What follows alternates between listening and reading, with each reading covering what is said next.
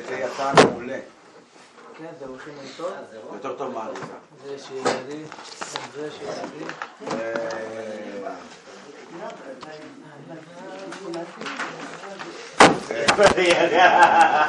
הוא ערני, הוא ערני.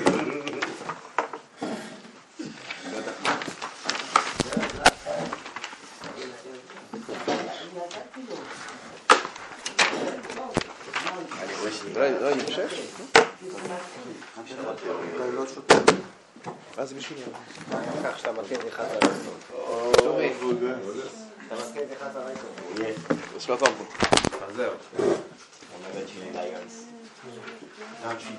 מה? לא היינו במספר 6 פה? היה כתוב.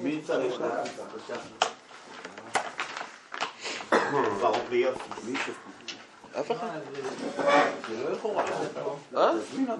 אני הזמנתי, אמרתי חבר'ה, יש פה מקום. יש כאן מקום אם אתם רוצים. יש שם מקום.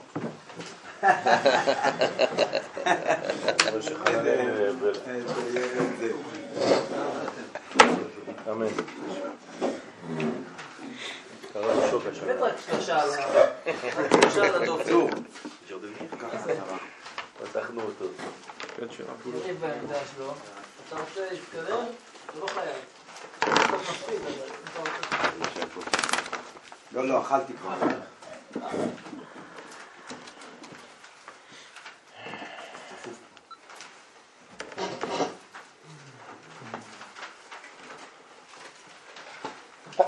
Hmm.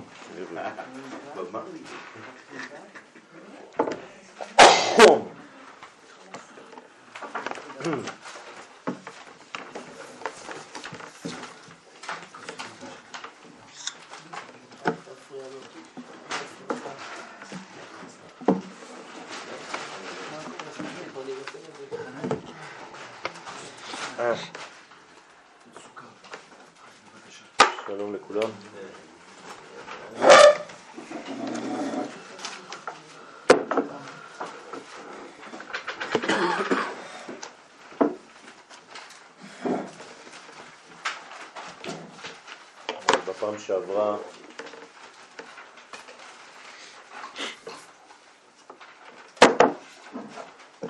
סיימנו בנושא של אה, מה שקרה במתן תורה. מתן תורה בעצם אה, הפסיק את הזוהמה של ישראל.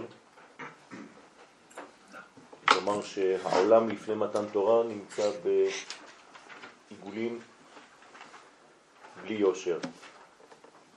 מתן תורה זה היושר שמתחיל להיכנס לעולם בצורה ודאית,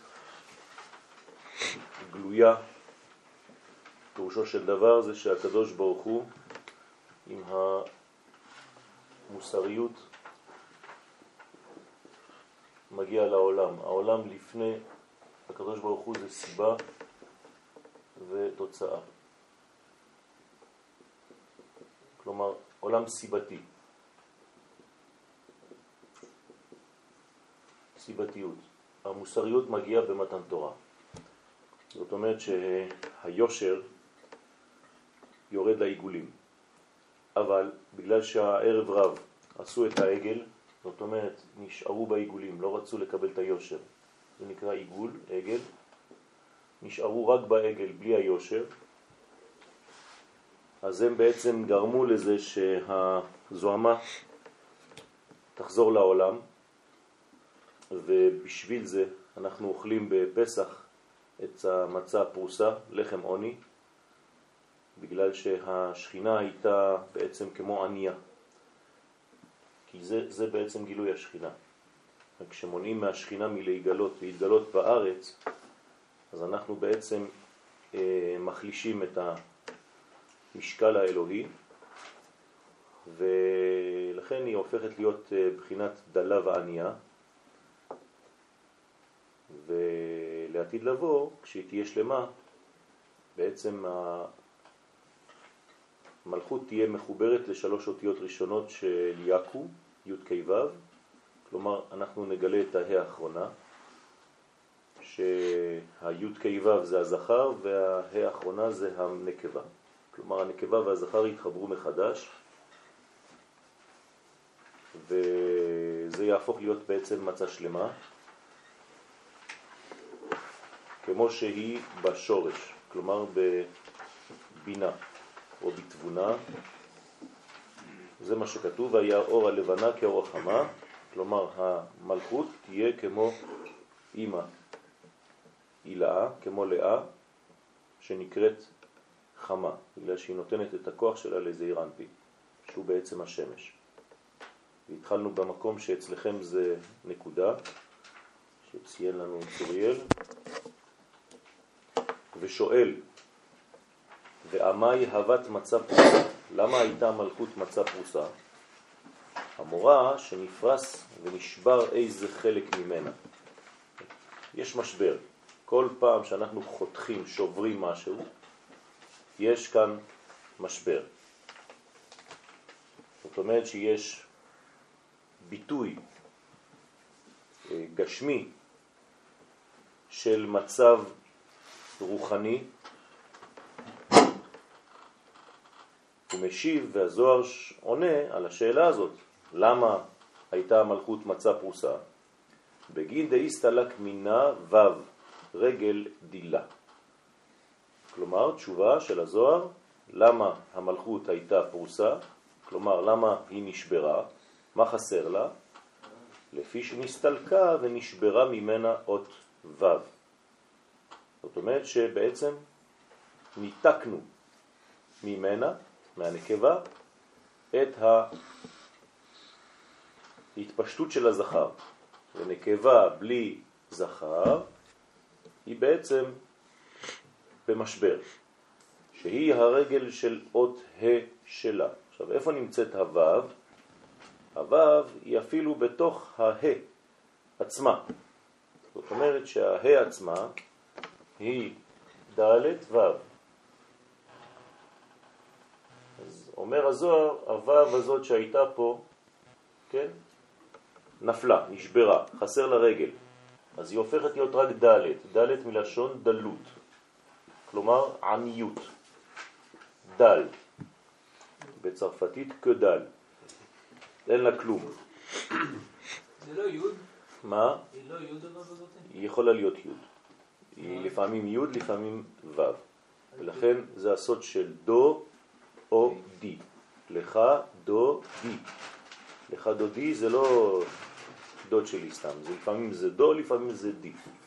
אז צריך להבין מתי, זה לא העניין שלנו פה, אבל זה כבר שיעור בפני עצמו. כן? מתי זה דו, מתי זה, דוד, זה דודי. מתי זה דו, מתי זה די. לכן, למהווה בה כמצווה מלהיות בה בחינת מצווה. כן? כלומר, המצה עם הה הופכת להיות מצווה. נכון? זה אותן אותיות. מצה פלוס ו'. הנה המצה. אני פשוט מכניס לה את הו' פה, שזה הזכר, והיא הופכת להיות מצווה, כלומר קשר, צוות. ברגע שמורידים את הו', היא הופכה להיות מצה. מה זה מצה בעברית? מצה ומריבה יש להם. יפה. מריבה. זאת אומרת, מדרגה של אה, משבר, של חורבן, של מריבה. ולכן זה נזק. אנחנו רוצים לחזור למצווה, כלומר להיות מצווה ועושה, זאת אומרת מחובר. וכאן נעלמה הרגל, נשברה הרגל, שהיא הרגל של האות ה' כמו שאמרנו, להיות בה בחינת מצווה, דהיינו מצה עם ו', אז מונע להיות מצה עם ו'. בסוגריים, כי כשאות ה' שלמה חושבים את הרגל, כלומר מחשיבים את הרגל של הה, כאילו כתוב גם כן בפני עצמה, לפני הה, הרומז על המלכות שמתייחדת עם זעירנפין סוד ו'. כלומר, כאן זה רמז כמובן, כן, כולם uh, כמעט נשואים פה, אז בעצם זה הוו שנכנסה לתוך הדלת, בסדר? זה הייחוד ביניהם. הוא מפרש, הוא מצא פרוסה השתערת ד' וכשהיא מצא פרוסה ונשארה ד', זאת אומרת שהורדנו את הזכר ממנה, ניתקנו את הקשר ביניהם, אז היא הופכת להיות רק ד', דלות ועניות, כן, דלה וענייה, לחם עוני, דהיינו דלה וענייה, ובגינדה, ולכן מצא פרוסה ד'.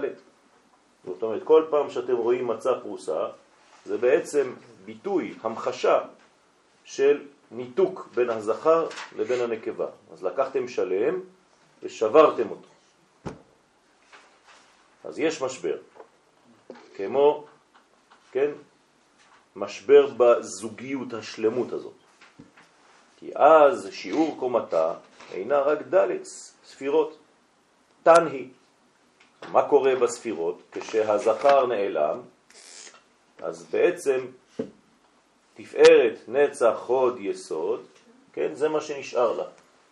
גם התפארת לא שלמה בגלל שהיא לא מקבלת מלמעלה, אבל זה תפארת, כן, נצח, הוד ויסוד.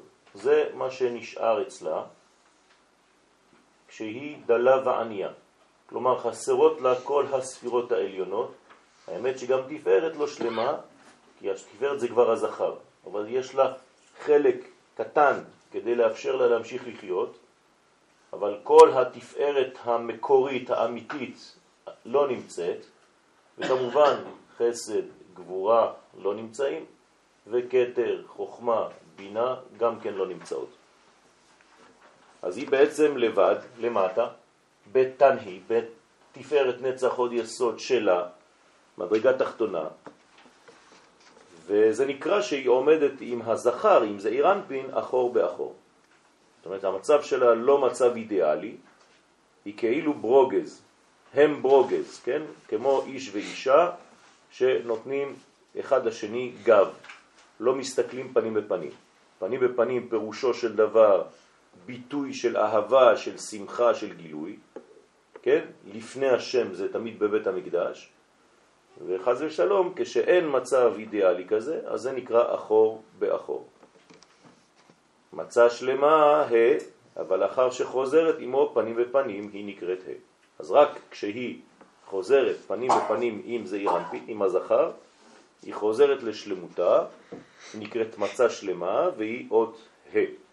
כלומר, יש כאן מצה שבורה, מצה מחולקת, מצה פרוסה זה ד', מצה שלמה, פשוט הה חוזרת והופכת להיות ה', ואז השם שלם. ובגינדה, אמרין הלל גמור, ובשביל זה אומרים הלל גמור בליל ויום ראשון של פסח. כן? למה אומרים הלל בלילה? הרי אף פעם לא אומרים הלל בלילה, זה מאוד מיוחד, כן? רק בפסח וביום העצמאות אצל כמה קהילות. בברכה כמובן. בברכה, כן? לא בלי, ב, בברכה. שאז זון הם בתכלית הגדלות והם פנים בפנים. כלומר, כל פעם שאומרים הלל בתפילה, זה אומר שקורה משהו בעולמות הרוחניים. מה קורה בעולמות הרוחניים? זכר ונקבה הם פנים בפנים והם בתכלית הגדלות. זאת אומרת שיש להם את המוחין לגדלות, זה נקרא גאולה. כל שלב של גאולה הוא בעצם שלב של שלמות, ולכן אומרים הלל שלם אפילו בלילה, כי אין בחינת לילה. כי הלילה הופכת להיות כמו יום. לילה כיום יאיר. ולכן ההלל זה בעצם השלמות של הגילוי. זאת אומרת שכל האור העליון מתגלה בשם התחתון שזה שם אדני. א', ד', נ', י'. כן? שזה בעצם 65 בגמטריה, כמו הלל. לכן הלל זה בעצם אינדיקציה שהמלכות שלמה. והלל שאינו גמור בפסח, דהיינו בשאר ימות הפסח, כן, לא קוראים לזה בעצם כבר פסח, אלא חג המצות, כי פסח זה רק בלילה הראשון. פסח תמיד פירושו קורבן פסח, ולא משהו אחר. היום אנחנו הרחבנו את הדיבור ואנחנו חושבים שפסח זה בעצם שבעה ימים, האמת שפסח זה רק שמו של הקורבן. ולכן זה רק בלילה הראשון בי"ד, כן, אחר הצהריים. שאז היו מקריבים את קורבן פסח בזמנו. אז פסח זה בעצם רק ערב אחד, ואוכלים את הפסח. אוכלים את הפסח, כלומר אוכלים את הקורבן. אבל שאר הימים, כן, אין הלל שלם, נכון? שמתם לב שאנחנו לא קוראים הלל שלם בפסח, בשאר הימים, כלומר בחג המצות. למה? לפי שבתחילת ליל שני דה פסח מסתלקין המוכין דגדלות מיזון. זאת אומרת, קורה בעצם משהו מיוחד, שבלילה הראשון של פסח וביום שלמחרת, כלומר יום טוב ראשון, מקבלים את האור העליון, הזכר, אני אתרגם את זה למונחים של חסידות, הקדוש ברוך הוא מתחבר באופן חזק מאוד עם כנסת ישראל, אבל זה רק זמני, למדרגה אחת של לילה, כלומר שקוראים לזה ליל, ובבוקר למחרת. ואז יש בעצם גדלות. אבל מיד, כשיום טוב ראשון של פסח מסתיים, כאילו נעלמים כל המוחין האלה. אז הקדוש ברוך הוא נתן לנו רק הבזק של אור, כדי שנראה מאיפה באה הגאולה, מאיזו מדרגה, וגם כדי להכין אותנו לאן צריך לחזור, כדי לחפש, כי כבר טעמנו את האור הגדול הזה. אז הקדוש ברוך הוא מראה לנו את האור הזה, אבל מיד נעלם. ולכן מסתלקים המוחין דגדלות מיזון וחוזרים לקטנות אחור באחור. אז הם חוזרים למדרגה קטנה. אז בשביל מה כל המשחק הזה? אתה נותן ואחרי זה לוקח. אז כאן כמובן כבר למדנו שזה בעצם כדי לעורר את התשוקה, את הגעגועים. נותנים לך דבר גדול ואחרי זה מושכים ואומרים לך עכשיו תשיג את זה לבד. זה בעצם מה שהקדוש ברוך הוא מבקש מאיתנו. אני לא רוצה לתת לכם מתנות, כי שונא מתנות יחיה, ואני רוצה שתחיו. ואם אתם אוהבים מתנות, אז אתם מתים, אז אני רוצה שתחיו, ולכן, כן, אני רוצה לתת לכם חיים. כן, פסח, סח זה בגמטריה חיים, נכון? סמך חטא. זאת אומרת, אני רוצה לתת לכם חיים. אז אם אתם רוצים חיים, אתם צריכים לעמול, לעבוד, כן, כדי להשיג את הדבר בשלמות, כדי שיהיה לכם קניין. כל עוד ואתם מקבלים את זה במתנה, אין לכם קניין אמיתי. ולכן בליל פסח הקדוש ברוך הוא נותן לנו גאולה חינם, ולכן אנחנו אומרים הלל שלם, וואו, כן, אבל מה עשינו? כמעט כלום, כן, כמעט לא כלום. אבל כשאנחנו מתחילים, כן, להבין שהדבר הזה לא יכול להישאר בגלל שזה לא אנחנו, לא קנינו את זה במו ידינו, במעשינו, במחשבותינו. לכן הקדוש ברוך הוא לוקח את זה בחזרה וגורם לנו לרצות. אדם שרוצה, חי. אדם שהפסיק לרצות, מת. כל העניין זה הרצון. רצון זה ספירת קטר.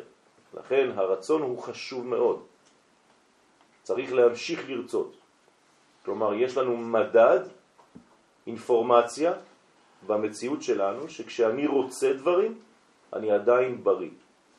כשאני מפסיק לרצות דברים, שהכל כבר נראה לי כאילו אין לי חשק לכלום, זה נורה אדומה. צריך להיזהר מאוד. אתה במצב של דיפרסיה, חס ושלום. גם לעניין התאוות? כן, בוודאי. תאוות זה בריא מאוד. אדם שאין לו תאוות הוא חולה. ולכן הוא צריך, רק הוא צריך לדעת איך לעשות את הדברים האלה. איך, איך, איך אני, איך אתה מסביר זה לעניין של תאוות ממון?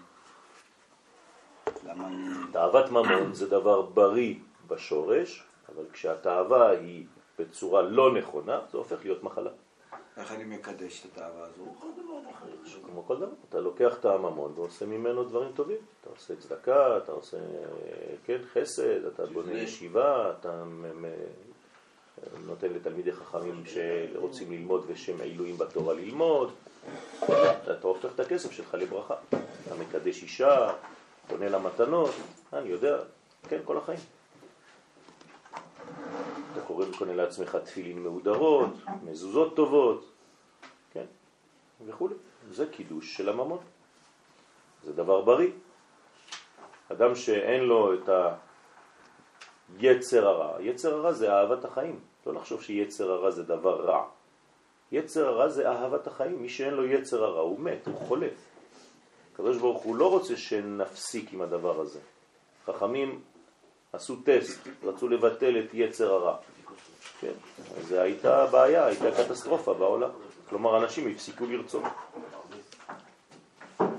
אז כל הדברים האלה הם טובים בשורש, אבל הלבוש שלהם יכול להיות ביש. כן? אז צריך להיזהר רק בלבושים של הדברים. אין דבר שהוא לא טוב. מה? גם ב... בוודאי, זה, זה, על זה אנחנו מדברים, על המטרה. כלומר, המטרה היא בעצם מראה לי איפה אני נמצא. מטרה זה לבוש? מטרה זה תמיד לבוש, כן. כלומר, האמצעי להגיע למטרה, זה הלבושי. טעם העץ כטעם הפרי. כן, אני מחזיר אתכם לשיעור עדן. של גן עדן, כן, שהקדוש ברוך הוא רצה בהתחלה שהטעם העץ יהיה כטעם הפרי. פירושו של דבר שהאמצעים יהיו באותה תכונה כמו ה... ההליכה לאן שאתה מגיע. שאול, אתה איתנו? רגע, אז גם- ועוד איך. אז גם העץ חטא? אה? העץ גם חטא? ה- הארץ חטאה בגלל שהיא הוציאה עץ עושה פרי ולא עץ פרי עושה פרי. אבל לעתיד לבוא יהיה הטעם של העץ כמו הטעם של הפרי. כלומר גם האמצעים שלנו יקודשו ולא רק התוצאות. כלומר כשאני הולך לכיוון, למשל אני רוצה להגיע ל- לפתוח ישיבה, האם בדרך מותר לי לגנוב כדי להגיע לכסף של הישיבה? לא. אתם מבינים? זה בדיוק מה שזה קורה, מה שאומרים. זאת אומרת שגם האמצעים כדי להגיע למטרה שלי צריכים להיות אותם אמצעים קדושים. אז אצלנו המטרה לא מקדשת את האמצעים, אלא גם האמצעים צריכים להיות קדושים. והמלכות היא אז בסוד ד', כשיש חיסרון, כן? כשיש קטנות, אז המלכות חוזרת למדרגה קטנה, סוד ד'. זאת אומרת, מתי זה דה פקטו במציאות, באיזה זמן? בספירת העומר, נכון? כל ספירת העומר, העולם נמצא במצב של קטנות, חוץ מה... כן, יום הראשון של פסח, שאז במוצאי פסח מתחילים לספור ספירת העומר, בלילה השני, אז בעצם זה מצב של קטנות. אבל מי שיש לו עיניים לראות, רואה שגם בזמנים של הקטנות, כן, נמצאות נקודות של אור, אבל בשביל זה צריך עיניים אלוהיות, כמו שהיה לגאון מווילנה, זצ"ל שראה כבר ואמר לתלמידים שלו, שיש כמה ימים בתוך הספירה הזאת של העומר, בתוך הימים של הקטנות, שיש אינפורמציה של גדלות, כמו ה' באייר. בכ"ח באייר. כלומר, הוא ידע מראש. שיום אחד יהיה יום העצמאות. כן. ולכן הוא אומר לתלמידים שלו שבה' באייר לא אומרים תחנון וצריך להיות בשמחה. לפני שקרה מה שקרה. כלומר, הוא לא יודע מה זה מדינת ישראל בינתיים, לא יודע מה זה יום העצמאות, לא יודע כלום, אבל הוא יודע שיש אנרגיה גדולה של גאולה. כן, צריך עיניים גדולות בשביל הדבר הזה. זאת אומרת, אנחנו צריכים לחוש ולהבין כן, שיש ימים בשנה שהם בעצם חגים גדולים בפוטנציאל, רק שעדיין לא קרה משהו בהיסטוריה כדי שזה יתממש. יש עוד תאריכים כאלה? בוודאי, בפוטנציה? בוודאי. צריכים להיות גדולי ישראל כדי להבין את התאריכים האלה ולא לפחד, לכן צריך הרבה אומץ. רק לגדולים, גדולי ישראל שהיה אומץ, כן, לומר דברים ששוברים מנגנון, כי מה, אתה באמצע ספירת העומר, אתה, זה ימים של זה, איך אתה עושה, גם היום יש טענות כאלה, איך אתם עושים יום של שמחה, של חג, בזמן העומר? למה? כי האנשים האלה רוצים להישאר כל החיים שלהם בגלות. צריך אומץ כדי לדעת שיום אחד זה הופך להיות גאולה. בסדר? אז לכן, כל שאר ימי הפסח אומרים הלל שאינו גמור. לכן אין הלל גמור. זה, זה, זה מאוד נדיר שהרבה ימים ברצף אומרים הלל גמור. וזה למשל מסמל את הרצון שלנו? חנוכה, יפה. זה מסמל את הרצון שלנו, כאילו? מה? זה התחלה. שמה? את הרצון כאילו של ה... של החיבור. מה- על היה מה? חיבור יום תעשה קודם. משפט שלם, אני לא מבין. היה חיבור יום קודם. כן. נו. ואמרת שזה, והוא הלך כדי שיהיה רצון, לעורר את הרצון, טעמנו קצת, כן. כלומר, אתה מדבר שהשלמות בעצם עכשיו חסרה לנו, כן. ואז אנחנו שואפים לחזור אליה. וזה באמצעות ההלל לא, החלקי, לא, לא, ההלל הלא החלקי. ההלל החלקי מראה לנו שירדנו מהקומה השלמה, כן? אבל זה, בוודאי שיש לנו רצון לחזור, אבל זה לא בגלל שאנחנו אומרים הלל חצי הלל, שזה מה שגורם לנו לחזור, אלא אנחנו צריכים לעשות עבודה רצינית. והעבודה הרצינית מתחילה כמובן מיום הראשון של העומר, שאז אנחנו בעצם רוצים תבואה חדשה. מה זה עומר בפשט? תבואה חדשה. כלומר, אנחנו רוצים בעצם מנגנון חדש, בריא, של חיבור מחודש. אבל הפעם לא מנגנון שבא ממעלה למטה בלבד, אלא מנגנון שבא גם מהרצון שלנו, זאת אומרת בשילוב האלוהיות עם האנושות.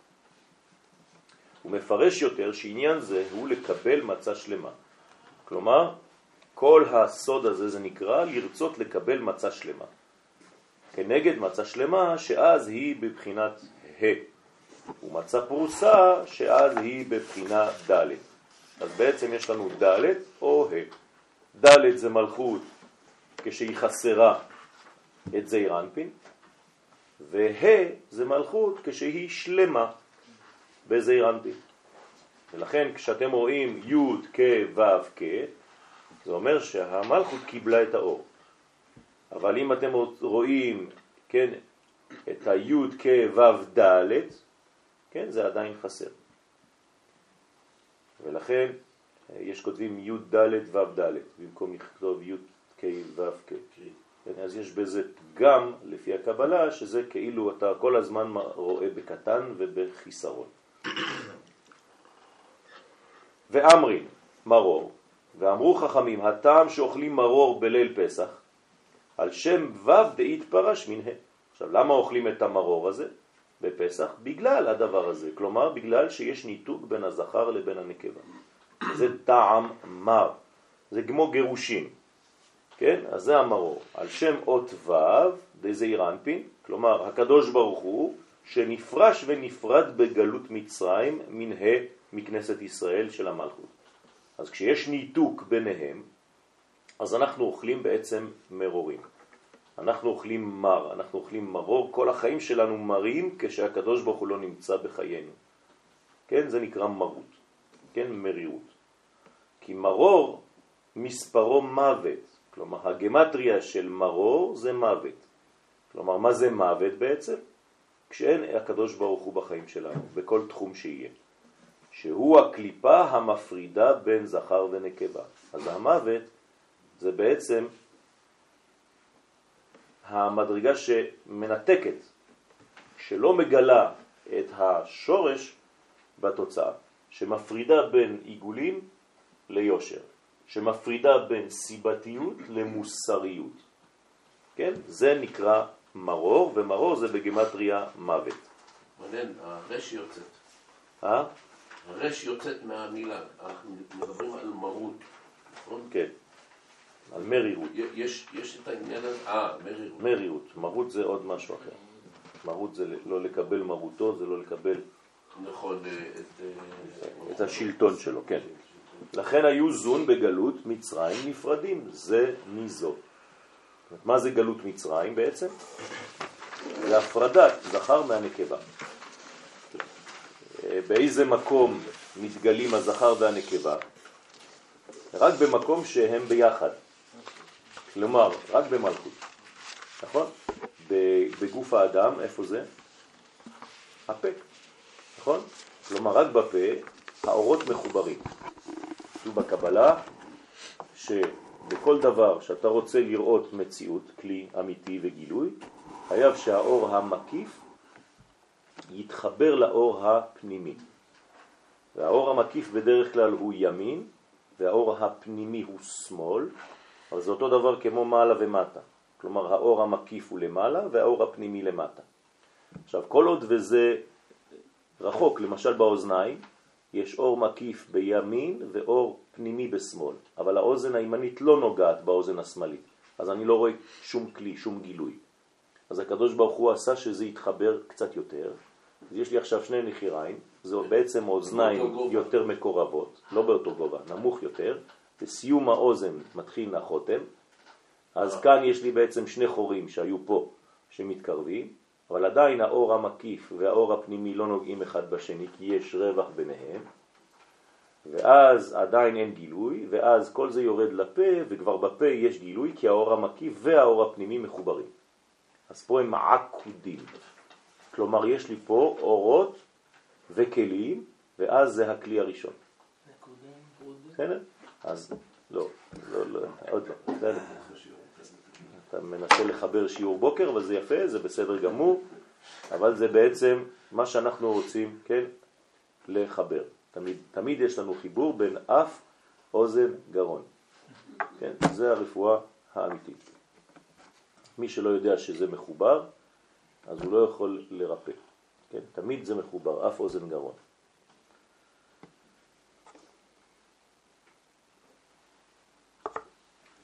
טוב, אז זה בעצם הבניין שאנחנו רוצים לתקן, כי בגלות, מה זה גלות מצרים? זה בעצם ההפרדה. ולכן, מה קורה במצרים? אין דיבור. נכון? הפה סתום, כי המלכות לא מדברת, היא לא מגלה. אז ברגע שהיא לא מגלה, אז מי שולט בפה? כן, הרע. זה נקרא פה רע, זה פרעה. כן, ברגע שאני מכניס את החיים לפה, זה הופך להיות פה סך. סך זה חיים בגמטריה. אז במקום פה רע, זה הופך להיות פה סך. ולכן זה גילוי של הגאולה. כלומר, כשאדם לא מדבר, אני חוזר לפיזיולוגיה ולפסיכולוגיה האנושית, הוא עדיין בגלות. כלומר, הזכר והנקבה שלו לא מתחברים, לכן הדיבור שלו, הביטוי שלו קשה.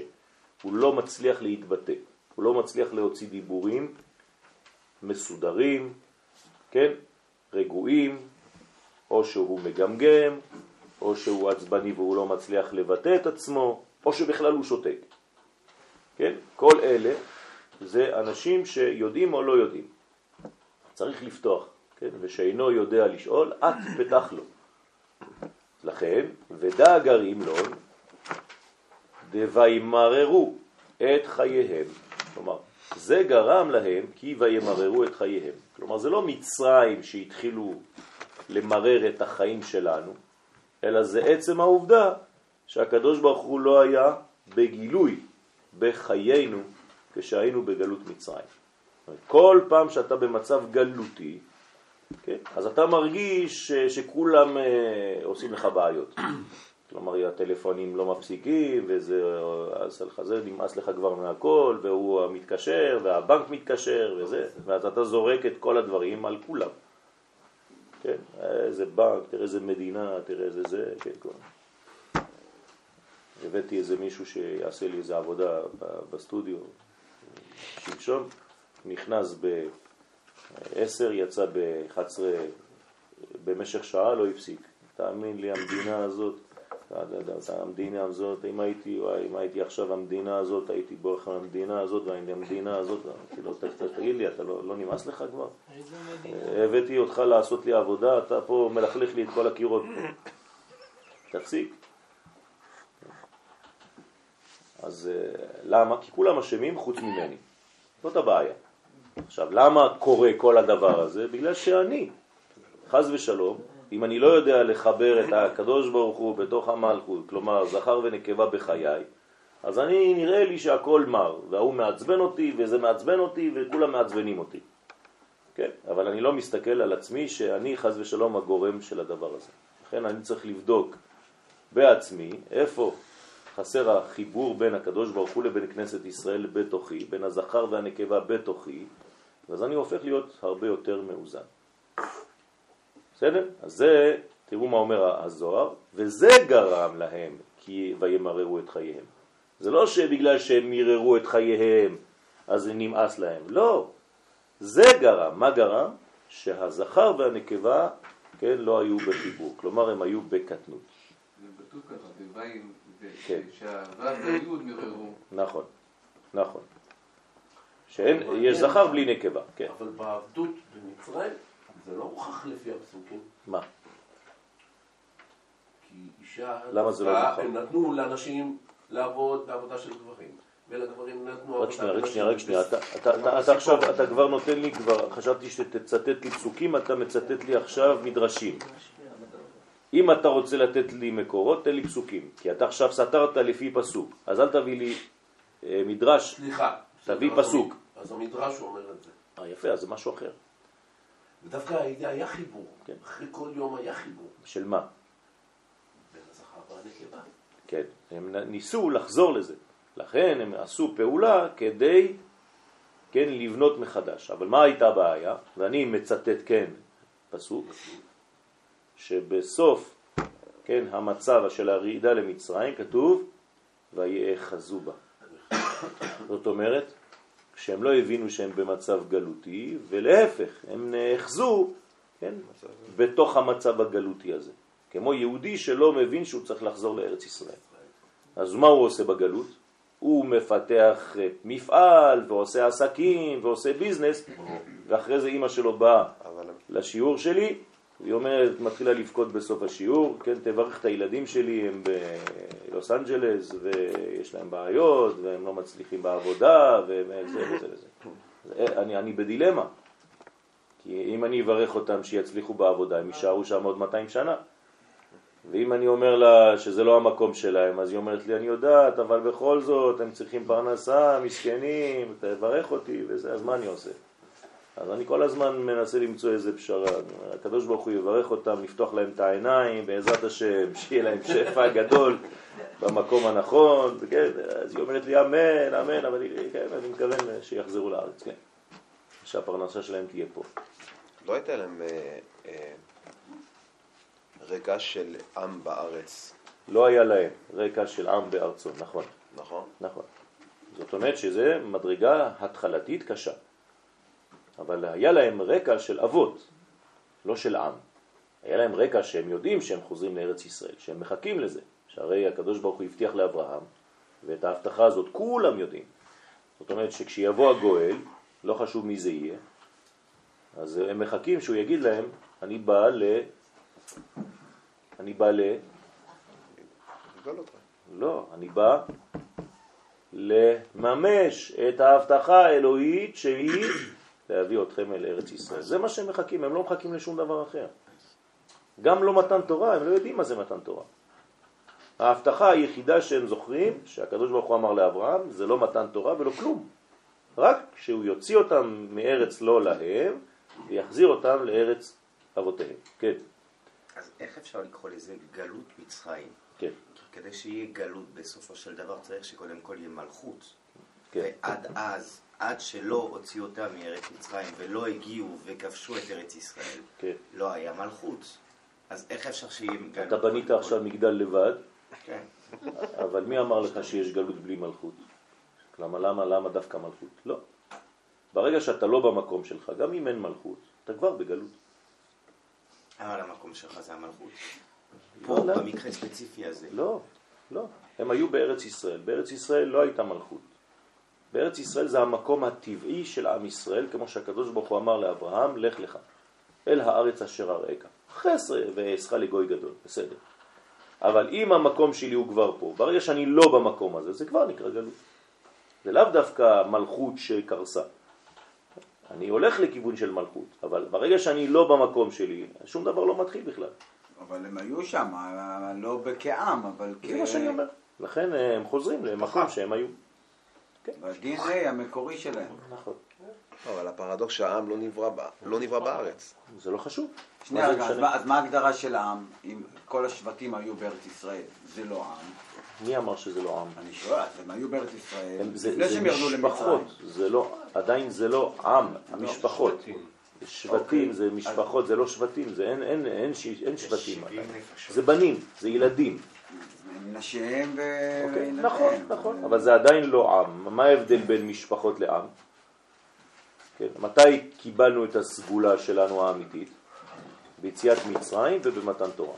כלומר, במתן תורה הקדוש ברוך הוא נתן לנו את האפשרות להבין, כן, את הסגולה האמיתית שלנו. אבל זה נבראנו כאומה ממש כן, בארץ מצרים, שמגמתה לחזור וכן לבנות את המלכות בפעם הראשונה כעם. לכן הרווחנו משהו במצרים. אנחנו עכשיו מתארים את מצרים כמו מדרגה שלילית. נכון, זה שלילי, אבל מתוך השליליות הזאת יצא משהו טוב, כי הקדוש ברוך הוא לא עושה את הדברים סתם. שם נבראנו כאומה.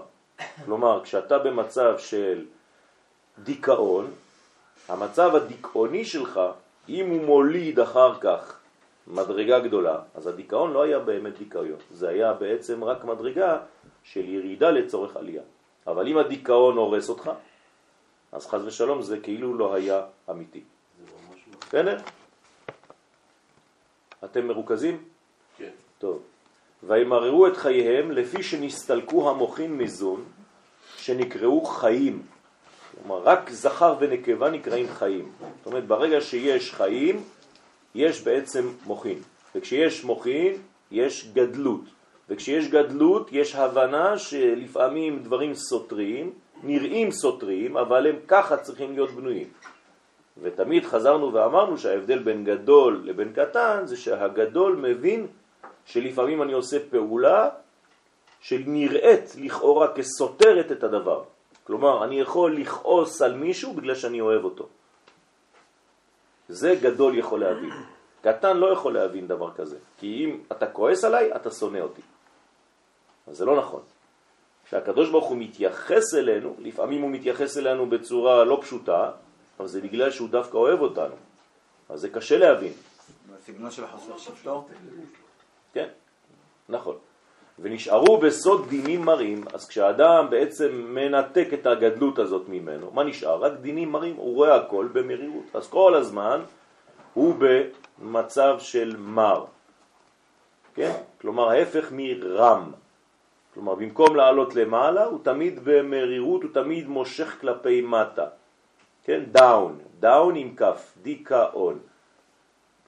בסדר? וכתוב וימררו בלשון רבים לרמז על שתי בחינות מרירות. למה וימררו את חייהם? כמה מרירות יש? כן, אומר לפחות שתיים, זאת אומרת ריבוי. למה? כי הוא מרור והיא מרה. אז מה זה מרור ומרה? זה הזכר והנקבה ששניהם במצב של מרירות. כלומר, הזכר בגלל שאין לו נקבה, והנקבה בגלל שאין לה זכר. זעיר אנפי נעשה אז מרור, והמלכות מרה. אז גם הוא וגם היא נמצאים מרורים. ולכן אנחנו אוכלים מרורים, אנחנו לא אוכלים סתם מרור. כן, על מצות ומרורים יאכלו. כן, ככה כתוב בטקסט, בתורה. אנחנו קוראים לזה מרור, כן, אבל האמיתי זה מרורים, כמו פורים או כמו יום הכיפורים, אין דבר כזה יום כיפור. כן, אז בשבילנו, כן, לעשות לנו יותר פשוט, אנחנו קוראים לזה יום כיפור. אבל אין ביטוי כזה בתורה אף פעם, תמיד זה ברבים. מצד תוקף הדינים ששלטו במצרים, כמובן באריזל, כי מר הוא בית פעמים קוף חף צירופי אלוהים, שהם תוקף הדינים. זאת אומרת שזה פעמיים 86, 120. עם האותיות, כן? כמה זה, מה, איך זה, איך זה עובר? לא, אלוהים. צירופי אלוהים, כן. הדאו דכתיב, זהו שכתוב, שנעמי, שהיא בחינת המלכות, אמרה, קראנה לי מרה, כי המה, כן, כי המר שדי לי. מה זאת אומרת?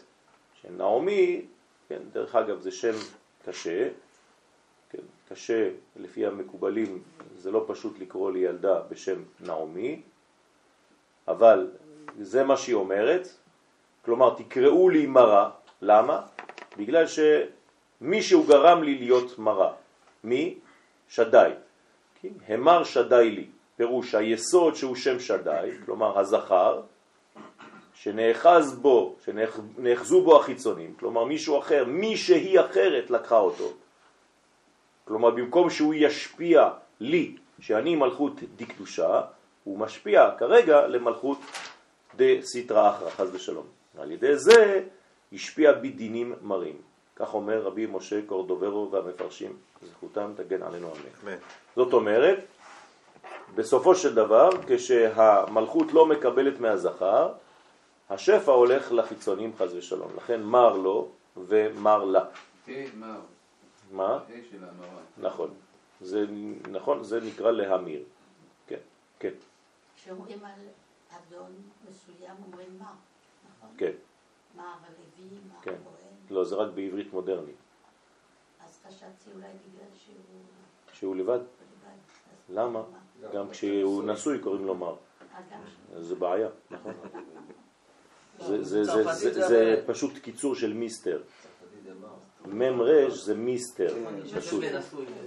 מוסיו, זה אותו דבר. כן. אז לקחו את זה בעברית, אבל זה לא נכון. כן? אבל אנחנו אומרים למשל, כן? וכן למר. כן? יש אנשים שלא יודעים להגיד את זה, אז הם חושבים שזה וכן לאמור. כן, כשאתה אומר לו משהו, אז הוא, אז הוא אומר לך, אתה, אתה, מברך אותו, אז הוא אומר לך וכן לאמור. לא לאמור. וזה, לאמור. אה? לא לאמור, לכן לאמור. כן, אבל זה, זו בעיה, כי הם, הם, הם, חושבים שזה, הם חושבים שזה וכן לאמור. אני כאילו מחזיר לך באמירה את הברכה שאמרת לי. אבל זה לא נכון, זה וכן לאמור, וכן למר, כלומר לאדון. כן? אז לומדים גם עברית. מה זה המדרגה של שדי? שדי זה יסוד. איפה זה מוצא את עצמו. איפה זה מוצא את עצמו? פה. היסוד. כלומר, היסוד מעביר למלכות. זה עד כאן, שדי, עד כאן. לא רק עד כאן, שנותן מידה וגבול להשפעה. כי אם זה עד כאן, זה תמיד גומר הכל. לא. לא אומרים לך להפסיק, אומרים לך לתת במידה. אז מתי אתה מתי אתה משתמש בזה? אצל יעקב כתוב שדי נראה אליי. נכון. זאת אומרת, ברגע שיש חיבור בין זכר לנקבה, וכאן זה ברמז נראה אליי, כן, או נראה אליי בעבר, כן, אז זה הבניין שהזכר והנקבה, כן, מתחברים. אז לכן שם שדי הוא בעצם הציר ביניהם. כן, לא, לא אמרתי אל שדי, כן? אל שדי זה עוד מדרגה, זה עוד עולם. אבל תמיד שדי מראה, לא חשוב באיזה עולם עכשיו, את מידת היסוד שבאותו עולם, כלומר מידת המעבר. לכן במזוזה זה השם שמופיע. למה? כי אתה במעבר. כי אתה יוצא או נכנס לבית. מרשות לרשות אתה חייב לראות, כלומר מה זה המעבר של הבית? ספירת היסוד והמלכות. כלומר כי הדלת היא דלה וענייה, זה הדלת של הבית, הפתח, והפתח הוא יסוד. אז פתח הדלת, מה זה פתח הדלת? יסוד ומלכות. בסדר? אז אתה שם בעצם מזוזה בדלת. כלומר, אתה שם יסוד במלכות.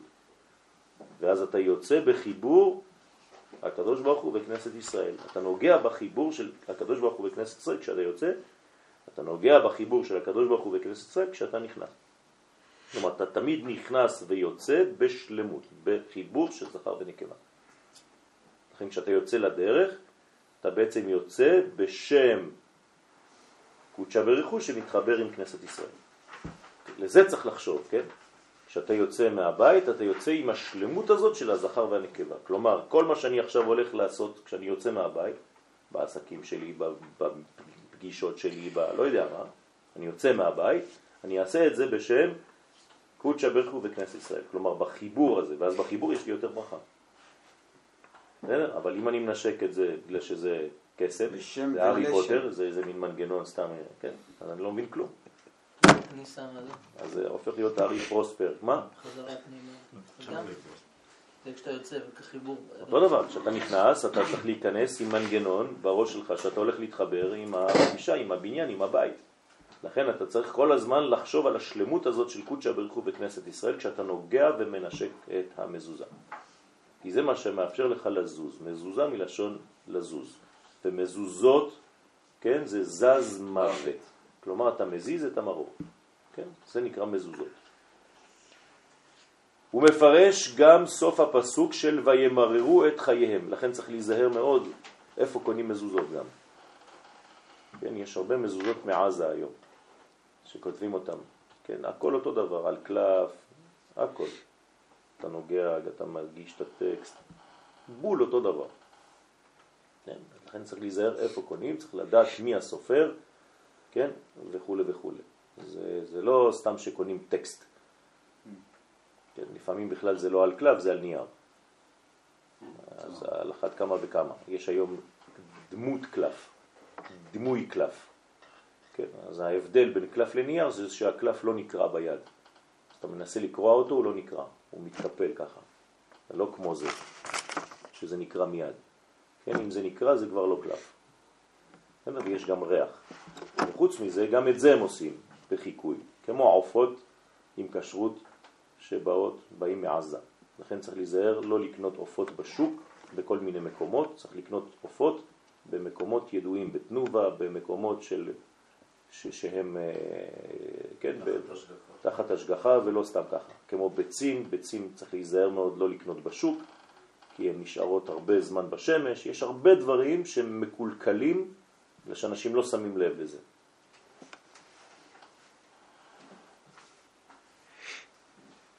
טוב, עכשיו, הוא מפרש גם סוף הפסוק של וימררו את חייהם בעבודה קשה, היינו בקושייה. מה זה עבודה קשה? קושיות. כלומר... אי ודאות.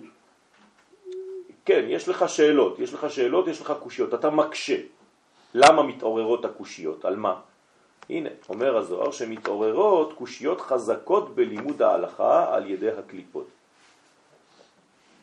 זאת אומרת, כל פעם שאתה לא מבין משהו, זה בגלל שחסר לך בעצם שלמות בדבר הזה. אז הכל הופך להיות קושי. כן? שום דבר לא זורם, שום דבר לא ברור, הכל הופך להיות כזה מעורפל ומעורבב. ועל ידי התירוצים משברים את כוחם. צריך תירוצים, צריך אדם שיש לו תשובות, צריך אדם שיש לו ברירות במוח, מצב בריא ושקוף שזורם, שנותן לך בעצם, שובר לך את כל התירוצים, את כל הקליפות האלה על ידי תירוצים נכונים. זאת אומרת תשובות נכונות. נכון. תירוצים מלשון לרוצץ, זאת אומרת לשבור את המשבר, לשבור את הקליפה, לשבור את הקושייה. המשביר, כן? בחומר היינו בקל וחומר, אז אתם שמים לב שה... כן, זה, זה אריזל אומר שהקושייה זה בעצם עבודה קשה, חומר זה קל וחומר, זאת אומרת שלפעמים ההלכה היא קלה ולפעמים היא חמורה, ואז צריך תורך רב להבין אותה, את ההלכה. והכל מחמד שישראל הם בגלות. הנה מה שאמרתי לכם קודם, שכשקשה לך להבין מדרגה, זאת אומרת שאתה במצב גלותי. זאת אומרת שהמוח שלך, המנטל שלך לא עובד כראוי, ולכן קשה לך להבין דברים. אז תמיד החיסרון באדם עצמו, שלא מבין. כן? אז לכן המצב הגלותי גורם חוסר ידיעת הלכה, לכן אתה גם לא הולך, כי אדם שלא נמצא בהלכה הוא לא יכול ללכת, הוא לא יכול להתקדם, כי הוא לא יודע מה לעשות במצב כזה או אחר. כן? ולכן צריך ללמוד הלכה. בין אומין דעלמא, בין אומות העולם, כן? כלומר, הגלות של ישראל בין אומות העולם גורמת לאוויר לא, לא טהור, לא טוב, האוויר חוסם. כן, יש לזה בחור צעיר שכשראיתי אותו אמרתי לו, אני חייב לקנות לך תפילין חדשות. אז הוא שאל אותי למה, אמרתי לו כי התפילין שלך פגומות. אז הוא אמר לי, מאיפה אתה יודע? אמרתי לו, אני לא יודע, אני רק יודע איפה היית, בחוץ לארץ. אז אה, אכן ככה, פתח את התפילין שלו, היה קלף ריק. כלומר, כל הכתב נמחק. אז אמרתי לו, יש לך מזל, הקדוש ברוך הוא, כל הקליפה, הוא מחק לך את האותיות במקום למחוק לך את הנשמה. אז קניתי לו תפילין חדשות, כן, ועכשיו הוא מתחיל להתחדש. כן, אז בקרוב, בעזרת השם, יגיע גם לשיעורי בוקר. אז למה? כי פשוט מאוד, כשאתה נכנס למנזרים ולכל מיני דברים כאלה בהודו ובמעט כוש, כן, 120 מהמדינה, כן, 7 ו-20 הוא מהמדינה, יש לך כל מיני מדרגות של קליפות שנאחזות באדם, וזה ממרר לו את החיים אחר כך, הוא לא יודע מאיפה זה בא, כל המועקה הזאת.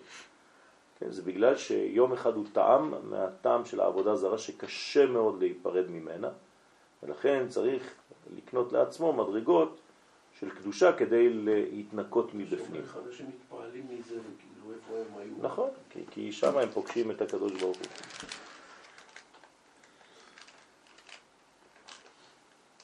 גם זה ירידה לצורך עלייה.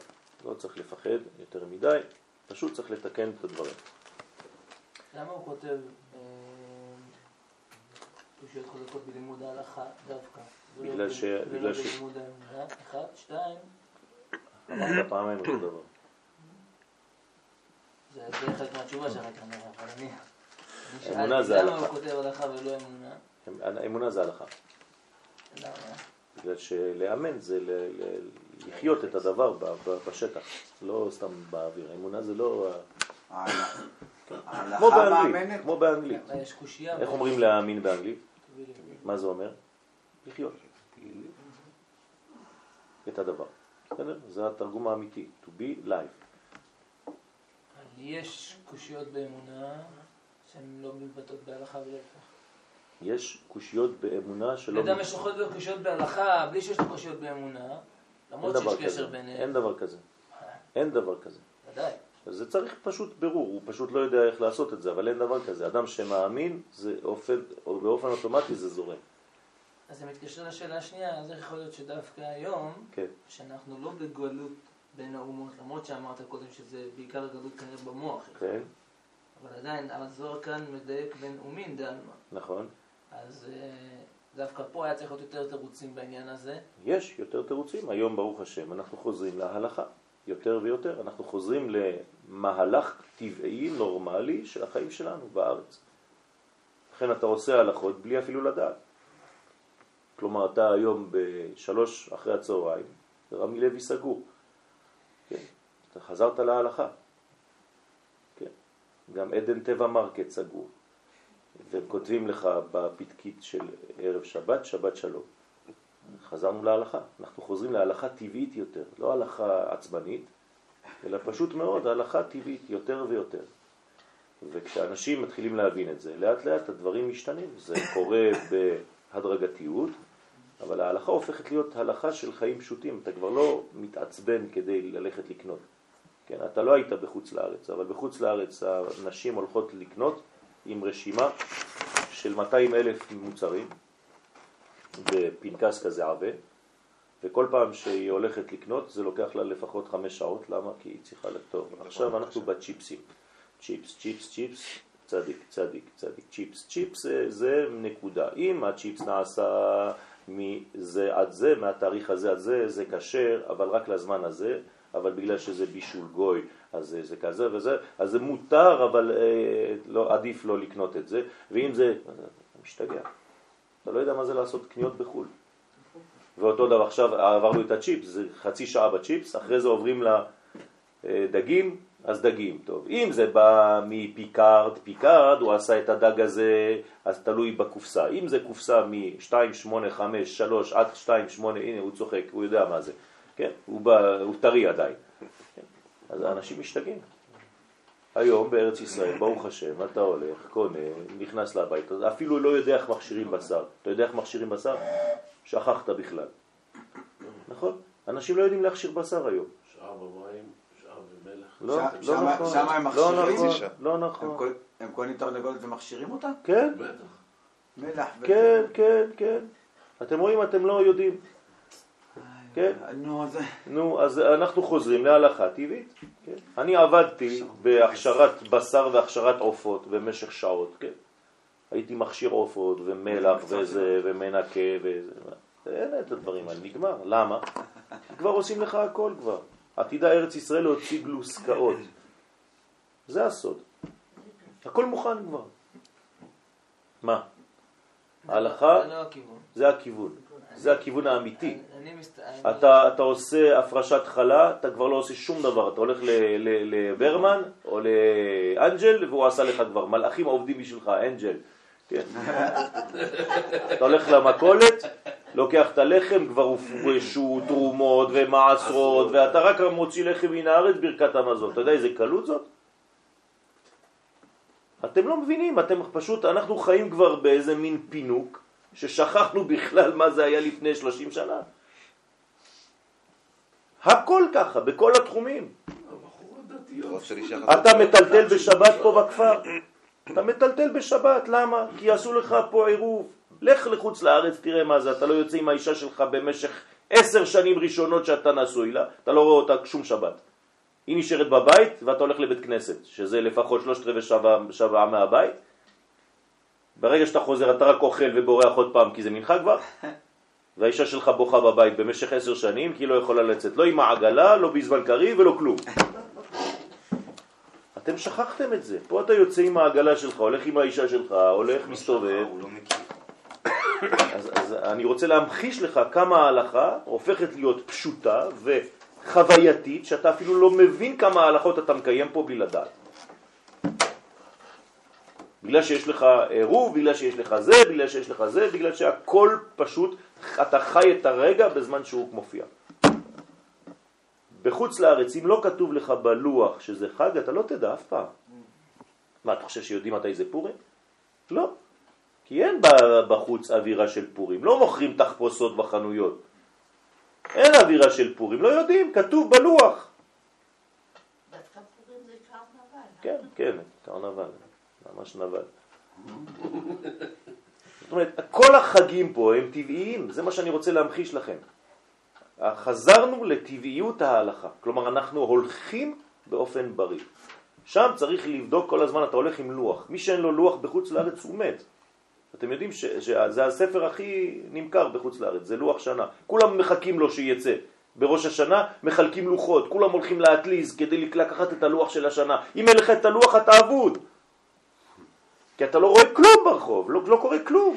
שבת זה כלום, זה הכל שוק, הכל פתוח, אנשים צועקים בשוק ואתה חוצה את כל השוק כדי להגיע לבית כנסת. איך תדע שזה שבת בכלל? כן. אז אתה הולך כמו איזה טמבל עם הכובע שלך והציציות שלך וכמו איזה כן, ארבע מעלות מתחת לאפס. אסור לך לטלטל, הכל עליך.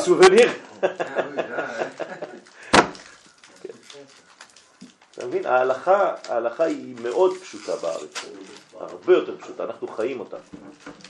עדיין, כן. אה, פה בארץ ישראל, דווקא הקושיות בענייני הלכה, איך שאני רואה את זה, הן יותר קשות, לעומת... אה, איפה? לעומת- איפה? לעומת סוגיות האמונה, בכוונה גם הפרעתי בין הדברים, גם אם הדור הוא יותר מאמין, עדיין יותר קשה לו בהלכה, ואני אלך איתך עוד יותר רחוק כדי לעצבן אותך, שתגיד שכולנו דתיים, דווקא ההלכה היום בארץ היא הרבה יותר קשה מבחו"ל, לפחות אני לא הייתי בחו"ל, אבל מה אכפת לי, אם אני הולך למדף ואני צריך, נכון, יכול לעשות אותו קטע, אני פותח את ה... או זה בדת העדה החרדית, זה בדת העדה לא האשכנזית. נכון, זה- לא נכון. זה עוף של אה, חב"ד, זה עוף לא, של... מה פתאום, זה רק בגלל כשר. שאתה רוצה את זה. זה הכל כשר אבל. אני מבין שהכל כשר, אני לא הולך לשם. לא, אתה כן, אתה נכנסת לשם, צריך לעצור אותך מיד. לא, אל. לא, אתה כבר הלכת לשם. אם זה תחת השגחה של רבנות, זה לא חשוב לי איזו רבנות, אחרי זה זה רגע בעיה שלי, זה כבר פינוק. זה מה שאני מסביר לך, הכל כשר, אחרי אתה מתפנק, אני לא רוצה שק כזה, אני רוצה לואי ויטון. זה רק פינוק, יש לך תיק ואתה רוצה איזה משהו אחר. למרות שלדעתי הרבנות הראשית, כן, יותר כשרה מהרבנויות האחרות. אתה יודע מה זה רבנות ירושלים? בסדר? אין יותר טוב ממנה. וכמו שאומר מורי ורבי הרב צוקרמן, אתה בארץ ישראל, אז אתה תחת שליטת המלכות של ארץ ישראל, לכן הרבנות הראשית לישראל היא נותנת את תוקף ההלכה. זהו. אז הכל כשר, מה אתה רוצה? בסוכות הכל כבר סוכות. בכפר אדומים יש יותר סוכות מכל צרפת ביחד. וואי, וואי. כי הם רק בכפר אדומים. הם מפחדים. אי אפשר, לא, זה? לא- זה לא- זה לא מקום, זה לא. נורמלי, זה לא נורמלי. מה אתה- מקובל. אתה- אתה- אתה אינדיאני, אתה בונה סוכות באמצע. זה, לא מבינים בכלל מה קורה. לא יודע, אני צריך- ניזון ממה שאימא שלי אמרה לי, ואימא שלי אמרה לי שבסוכות בבגדד היה או... אה, בגדד זה משהו אחר, הם נכון. זה היו תקופות אחרות. על אתה צריך להבין- שני דברים. שנייה, רק רגע. מה אתה אומר? יש לך שני דברים משמעותיים, נגיד בחו"ל, פה בארץ, הבנייה של הבניינים, כשאנשים מחשיבים את הבניינים, הם כבר עושים את. ב- את המרפסת בהתאם שלכל אחד הולך להיות. את אתה לא תראה את זה בחו"ל. נוסף לזה, עוד דבר שהוא כאילו פה גאוני, שלא קיים בחו"ל. אתה נכנס לדירה, אחרי שיש לך את השירותים, ויש לך מחוץ לשירותים כיור לנטילת הידיים. דבר כזה לא קיים בחו"ל. ולא יתקיים בחו"ל, כי הארכיטקט שיבנה את הבניין לא יחשוב על דבר כזה, כי זה לא טבעי. פשוט לא טבעי. אלא אם כן בנית אתה את הבית לעצמך. אלא אם כן אתה עשית את הדברים וחשבת את הדברים, אבל איך חשבת על הדברים? כי באת לארץ ישראל וראית ואמרת, וואי, זה גאוני. אני עוד פעם חוזר, חננאל, כל העניינים פה הם כל כך פשוטים, שאנחנו פשוט רק משחקים עם, ה, עם הניואנסים הקטנים האלה. בסדר, נשחק עם הניואנסים הקטנים האלה, אבל הכל קשה. שום רב לא ייתן לך. אני עדיין נשאר בעמדה שלי, מכיוון שההקבלה הזאת לחו"ל היא לא מוצאת חן בעיניי. אה, דווקא אולי בגלל שאני לא באתי משם, כן. אז אני לא עושה את ההקבלה הזאת, וזה לא מעניין אותי שאין לו כיור שם, שיבוא לכאן. אני מדבר על מי שכאן יש לו כיור. אני אומר שכאן היום הדור, לפחות במי שכן גדל בעולם הדתי, כן. so called, דווקא הוא, יש לו יותר שאלות בהלכה. למה? כי יש לו הרבה יותר אפשרויות.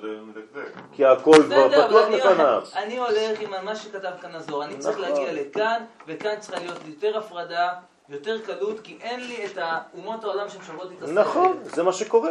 אבל כשיש לך יותר קלות והכל פתוח, כן, אז אתה עכשיו יש לך מבחר. כשאני הייתי קטן וקניתי נעליים, לא היה לי אדידס ולא יודע מה, וזה וזה וזה ו-200 אלף זה. היו נותנים לי נעלי גביע, מסריחות, וזהו, נגמר הסיפור. והייתי שמח כמו, הייתי מריח את הפלסטיק שלהם כאילו זה... כן, זהו, זה מה שהיה. זאת אומרת, היום בגלל ריבוי השפע דווקא, יש לך מכלול של אפשרויות. זה מראה שלא אתה דווקא תקוע, אלא להפך. זה כל כך גדול, כל כך בריבוי, כל כך בשפע, שאתה עכשיו הופך להיות קצת יותר נודניק. מה נקנה? טוב, זה לא טוב וזה טוב, בוא נלך לתל אביב, שם יש יותר מבחר ויש לך 200 אלף זוגות בכל חנות קטנה. ובאותו דבר בכשרויות. זה לא אומר שזה יותר מסובך, להפך. זה פשוט שזה כל כך בריבוי שיש נותנים לך מפה עד, עד השמיים אפשרויות לעשות את ההלכה, איך שלא יהיה. הכל מותר, הכל אפשרי. אתה יכול להדליק, עושים לך מנגנונים כדי להדליק אש ביום טוב, שזה חבל לבד עם הגז, וממציאים לך מעליות שבת, וממציאים לך... מה אתה רוצה? להפך, אני עוד פעם חוזר ואומר לך, שזה הדבר הוא כל כך פשוט, שיש לך ריבוי עכשיו של אפשרויות של הדבר הזה. ולכן יש לך מגמה כזאת לבחור בזה ובזה ובזה, אבל זה לא אומר שזה יותר קשה, להפך, זה הרבה יותר קל. רק שיש לך מבחר גדול. אז אתה עכשיו אומר לי, המבחר הגדול משגע אותי. בסדר, זה כבר סיפור אחר. זה בגלל שזה ברכה.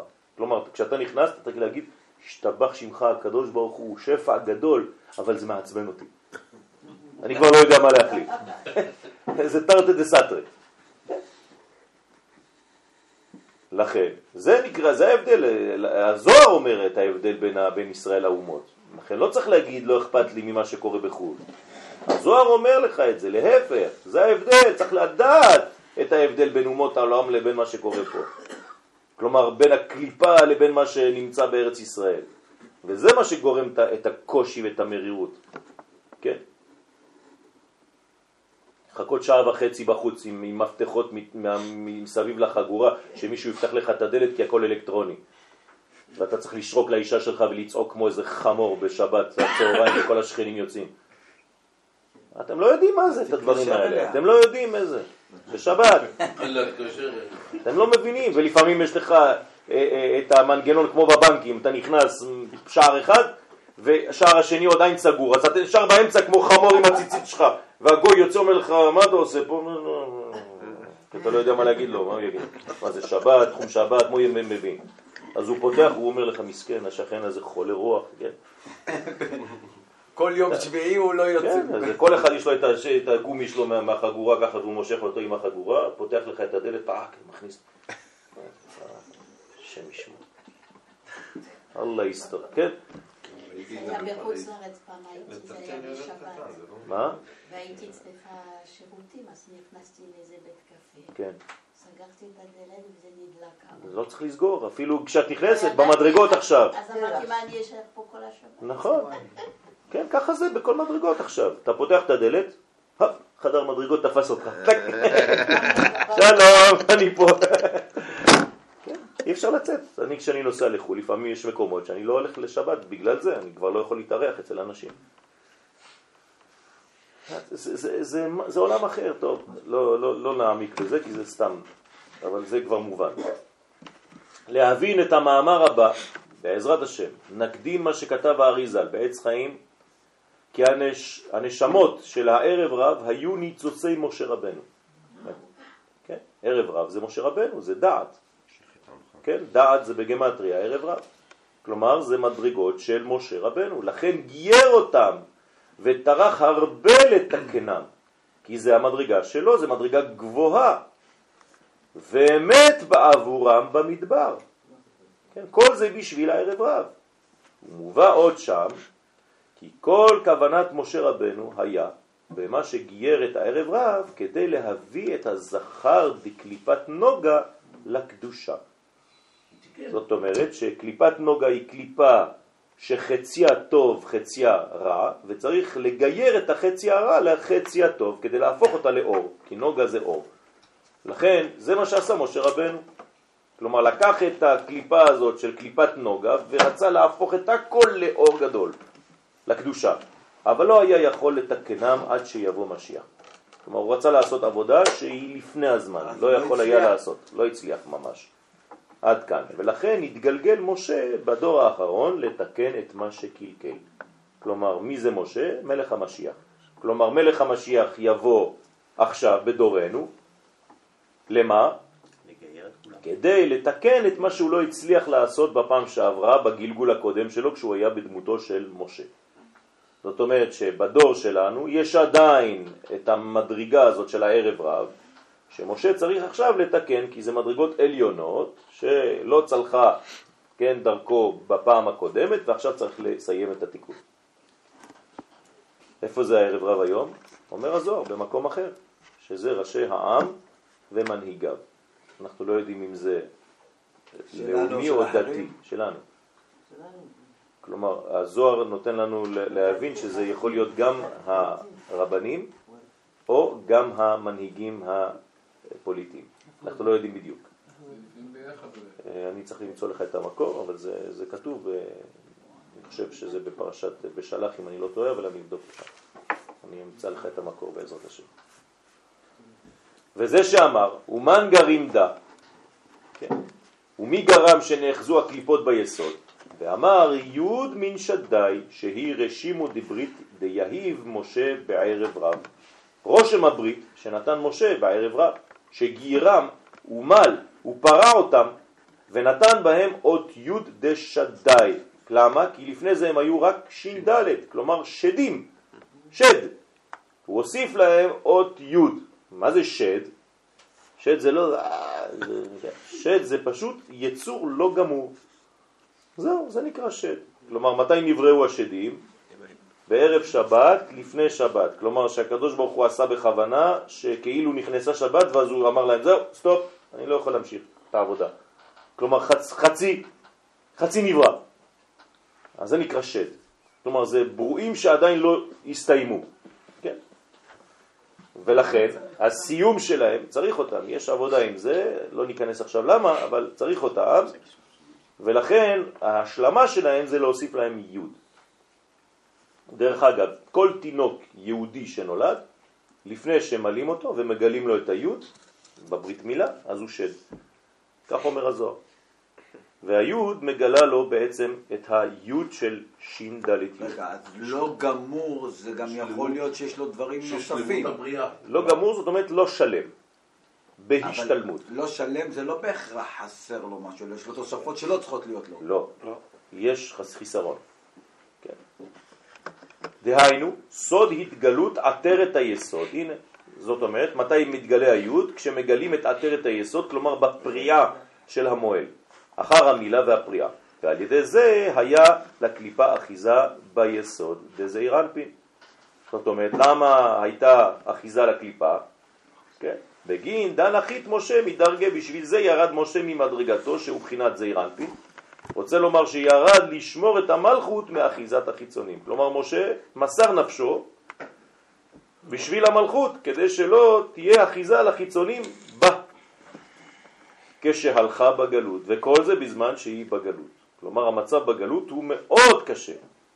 מצב שחז ושלום המלכות נמצאת בין האומות, לכן כל אחד בא ואונס אותה. חז ושלום. הדאו דכתיב, זה שכתוב, וידבר השם אל משה, לך רד, כי שיחת עמך.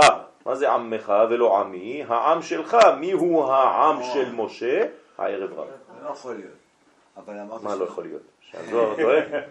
לא, לא, לא מסתדר. אה, כן. אה, אמרת שזה היו שלושת אלפים איש. מי? איפה? מה? העגל. חטא העגל. מי דיבר עכשיו על חטא העגל? אז מי שיחתו? אה, אתה מדבר עכשיו על לך רד כי שיחת עמך כן. בחטא העגל, כן. אז מה? ארבעת אלפים, נו. חמש מאות. כן. כל כך הרבה? עכשיו מ- אמרת לי שזה מעט. לא, זה מעט מאוד, 4,500. מה פתאום, זה הרבה מאוד. מה זה הרבה מאוד? ביחס למה זה הרבה? העדה זה 60 אלף? 600 אלף. 600 אלף? 60 60 ריבו? כלום, זה 4,500 איש, זה כלום. לא התחלנו את השיעור היום ואמרנו שהעולם היה, זה היה עיגולים והיה חסר את האיש, את היושר. את היושר והיה את העגל. מי שעשה את העגל זה היה ערב רב, כי נכון. הוא לא קיבל את היושר. נכון. לא רצה לקבל את היושר. זה זה בדיוק העניין. כלומר, לא לא לו לקבל את-. את משה. משה זה היושר. לכן מה הם אומרים? מושש. כן. כי לא ידענו, כן, כי זה משה האיש, לך עשה לנו אלוהים אחרים אשר ילכו לפנינו, כי זה משה האיש, לא ידענו מה. לא ידענו שם מ"ה, לא ידענו מה. אנחנו לא יודעים מה זה שם מה, כלומר יושר, מה היה לו. בסדר? כן, לבב. אז לך רד כי שיחת עמך, אתם איתי או שאני מדבר לבד? כן, כן. בסדר? פירש רש"י, ערב רב, שקיבלת מעצמך, תראו מה אומר רש"י שם במקום, על מי הוא אומר שיחת עמך, מי זה עמך? ערב רב שקיבלת מעצמך וגיירתם ולא נמלכת בי. זאת אומרת, לא שאלת אותי, אתה עשית דבר מעצמך, משה רבנו, לקחת אותם, גיירת אותם, הכנסת אותם לתוך המסיבה שלנו, כן, וזה שאמר עמך ולא עמי. אז זה העם שלך, משה, זה לא העם שלי. כי עמי זה ישראל. אתה הבאת לי עכשיו את הערב רב. עכשיו אתה צריך לעבוד. אתה לקחת על עצמך תיקון. אבל אין הלכה כזאת שאומרים שברגע שיש גר, אסור להזכיר שהוא גר. מה הקשר, פה? כי אמרנו שאם משה גייר אותם, מהרגע שהוא גייר אותם, הם ישראל לחלוטין. לא לחלוטין. למה ישראל למה? לחלוטין? אין עדיין ישראל. לחלוטין לא. הם גרים. אבל, אבל אם אומרים, אם אומרים שיש יש הלכה כזאת, יש, יש הלכה כזאת שאומר שברגע שיש גר, אבל הם. עדיין לא. אין, אין, אין יהדות עדיין. אין תורה עדיין. נכון? לא קיבלנו תורה עדיין. זה, זה בדיוק לפני מתן תורה. הם רוצים לקבל תורה, ו, ובמקום קבלת התורה זה כושל, ואז יש חטא העגל. אז מ- משה לא אכל לגייר אותם. נכון. לכן הוא אומר לו, הקדוש ברוך הוא, זה הערב אומרת- רב שקיבלת על עצמך לגייר אותם. זאת אומרת שאם לא, אם, הם היו, אם היה מתן תורה באותו רגע, אז הם היו, הם היו, כאילו, הם היו כבר, כבר, ואז כבר אסור להזכיר. נכון. ואז בדרך, אתה יודע, אסור להזכיר זה לא אומר שהם אותו דבר. בסדר, אבל אסור להזכיר את זה, אבל הם אתה לא לא אומר, דבר כן. בכל מקרה. משהו פה, יש משהו שלא מסתדר. מה לא מסתדר לך? כי עם ישראל צריך קודם כל לקבל תורה. מהרגע שמשה חוזר עם לוחות הברית, כן. אחד מהדברים שהוא שובר את לוחות הברית, כי זה כדי לא לתת תורה. לא לתת תורה. נכון. כלומר להציל אותם. עכשיו, להציל את הערב רב, את כולם. למה? כי, כי אם לא נתתי לך תורה, אתה עדיין חופשי. אבל אם אנחנו אומרים לא קיבלת ציווי. שאך ורק הערב רב עשה, כן. ומשה רצה לגייר אותם, זה לא חשוב. גם אם הערב? רב לבדו עשה וכולם הסתכלו מסביב ולא הרגו אותם, זה כאילו הם היו שותפים במעשה. שותף לדבר הזה. אתה רואה 4,500 איש שזה יחסית כלום ביחס לכל ריבות, ריב, רבבות עם, עם ישראל, שעושה שטויות ואתה לא אומר לו כלום ואתה לא מוחה, אתה שותף לדבר הזה. בסדר? מה? שלושת אלפים. איפה ראיתם? תראו לי את הפסוק. רשום לא ראיתי, כתוב אולי. מחפש, מחפש את הכתב האמיתי. אז אהרון היה שותף? אהרון היה שותף? אהרון היה שותף, בוודאי. כן. כן, אז אה, שלושת אלפים איש אפילו לפי מה שהם אומרים, אז זה עוד פחות ממה שחשבנו. אבל נראה תכף את הפסוק. ולא, לכן, עמך ולא עמי. הערב רב שהם עמך, הם השחטו והשחיתו על ידי שעשו את העגל. ולכן ועל ידי, על ידי עתידה שכינתה ליחדה עם קודשה בריחו. על ידי משה עתידה השכינה להתייחד עם הקדוש ברוך הוא. ויעשו בני לוי כדבר משה, מרם כשלושת אלפים. הנה, כשלושת אלפים איש. כן. כן, אה, בערך, אז הנה, פחות, עוד יותר, ירדנו. פחות או יותר. ברוך השם. אה, כן, זה תמיד פחות? או לא? נכון? לא, המספר פחות, אני חשבתי. שזה יותר מארבע ומשהו. כן, אז הנה, בזכות אה, יריב וירון, אנחנו יודעים את המספר האמיתי. בערך, כן. כן, זה אומר פחות או יותר. לכן, על ידי משה עתידה השכינה להתייחד עם הקדוש ברוך הוא. הוא מפרש בגין דאי הוא אפריש לו, צריך ליחדלון, לפי שהוא הפרי, הפריש אותם. הוא צריך לייחד אותם. כלומר, אתה לקחת אותם לעצמך, אתה לקחת את האחריות עליהם. אז עכשיו אתה צריך לייחד אותם, אתה צריך לעשות עבודה איתם. כן? לתקנה במדך כדי לתקן במה שחטא. כלומר, יש כאן יוזמה של משה רבנו מדעתו, אז הוא צריך ללכת עד הסוף. אז לא סיימת בגלגול הזה, אתה צריך לסיים בגלגול הבא. קמו כולהו חבריה, קמו כל החברים שהיו שם. איפה? בשיעור. ונשקו לו, ונשקו את רבי שמעון בסוד ייחוד דנשיקין. כלומר, פה זה דבר מאוד מאוד סודי, כלומר, נשקו את רבי שמעון בר יוחאי בפה, כדי שיעביר מרוחו אליהם. זאת אומרת שכל התלמידים שהיו בשיעור הזה ושמעו את המילים האלה שרבי שמעון אומר מפיו, בזוהר, בתיקון הזה, כן, קמו כל התלמידים וקיבלו רוח מרבי שמעון בר יוחאי על ידי נשיקה. ואמרו, ומה הם אמרו לו? אילה אתנה לעלמא אלא למשמע דא דיין. ואמרו, אם לא באנו לעולם אלא לשמוע את הסודות האלה, היה כדאי לבוא לעולם. ואתם עכשיו שמעתם את הסודות האלה. אתם מבינים איז, איז, אה, איך אנחנו, עוד פעם, אה, הכל נקרא לנו כזה טבעי. אתם חושבים שזה דבר של מה בכך, מה שלמדנו עכשיו? קפה ועוגות. כן? וואי וואי וואי, מה ילמדו הדור אחרינו? כן, אל תדאג, יש עוד הרבה ללמוד. משהו חדש. כן, שאני עד. עכשיו לא מצליח להבין. של הרצון לקפוץ קדימה, כמו שמוסר המדרגה הזאת, כן, המדרגה הזו. עכשיו, הזו, הזו. כן. המדרגה הזו שמשה רוצה לקפוץ קדימה, היא מצויה אצל עוד כמה מהגדולים שלנו. וכל פעם זה, כשהם מנסים לקפוץ קדימה, הם מגלים שזה היה יותר מדי. נכון. לן, שלמה. נכון. אז למה? למה? פשוט מאוד, כי מי. שיוזם, כן, הוא בעצם מקדם את התהליך. זה לא שהקדוש ברוך הוא אומר למשה טעית. לא טעית. אתה בעצם רוצה לסיים. עוד היה עדין, אבל אצל שלמה זה עוד יותר בוטה. נכון, אבל זה, זה חלק מההתקדמות. כלומר, כל שלמה אדם... הטייטל שלו, סליחה שאני קוטע, כן. זה שהוא הביא אלף נשים, וש... אה, נכון, נכון. אבל זה, האם זה אומר ששלמה המלך טעה? הוא טעה בזמן. לא, הוא רצה יותר כלומר, מדי. הוא רצה, זה לא עניין של יותר מדי. מה אתם חושבים ששלמה המלך רצה בגלל תאוות אה, מיניות, לא, לה- לא. להביא נשים וכל הזמן להיות לא, עם לא, אישה אחת לא. בחדר? חס ושלום.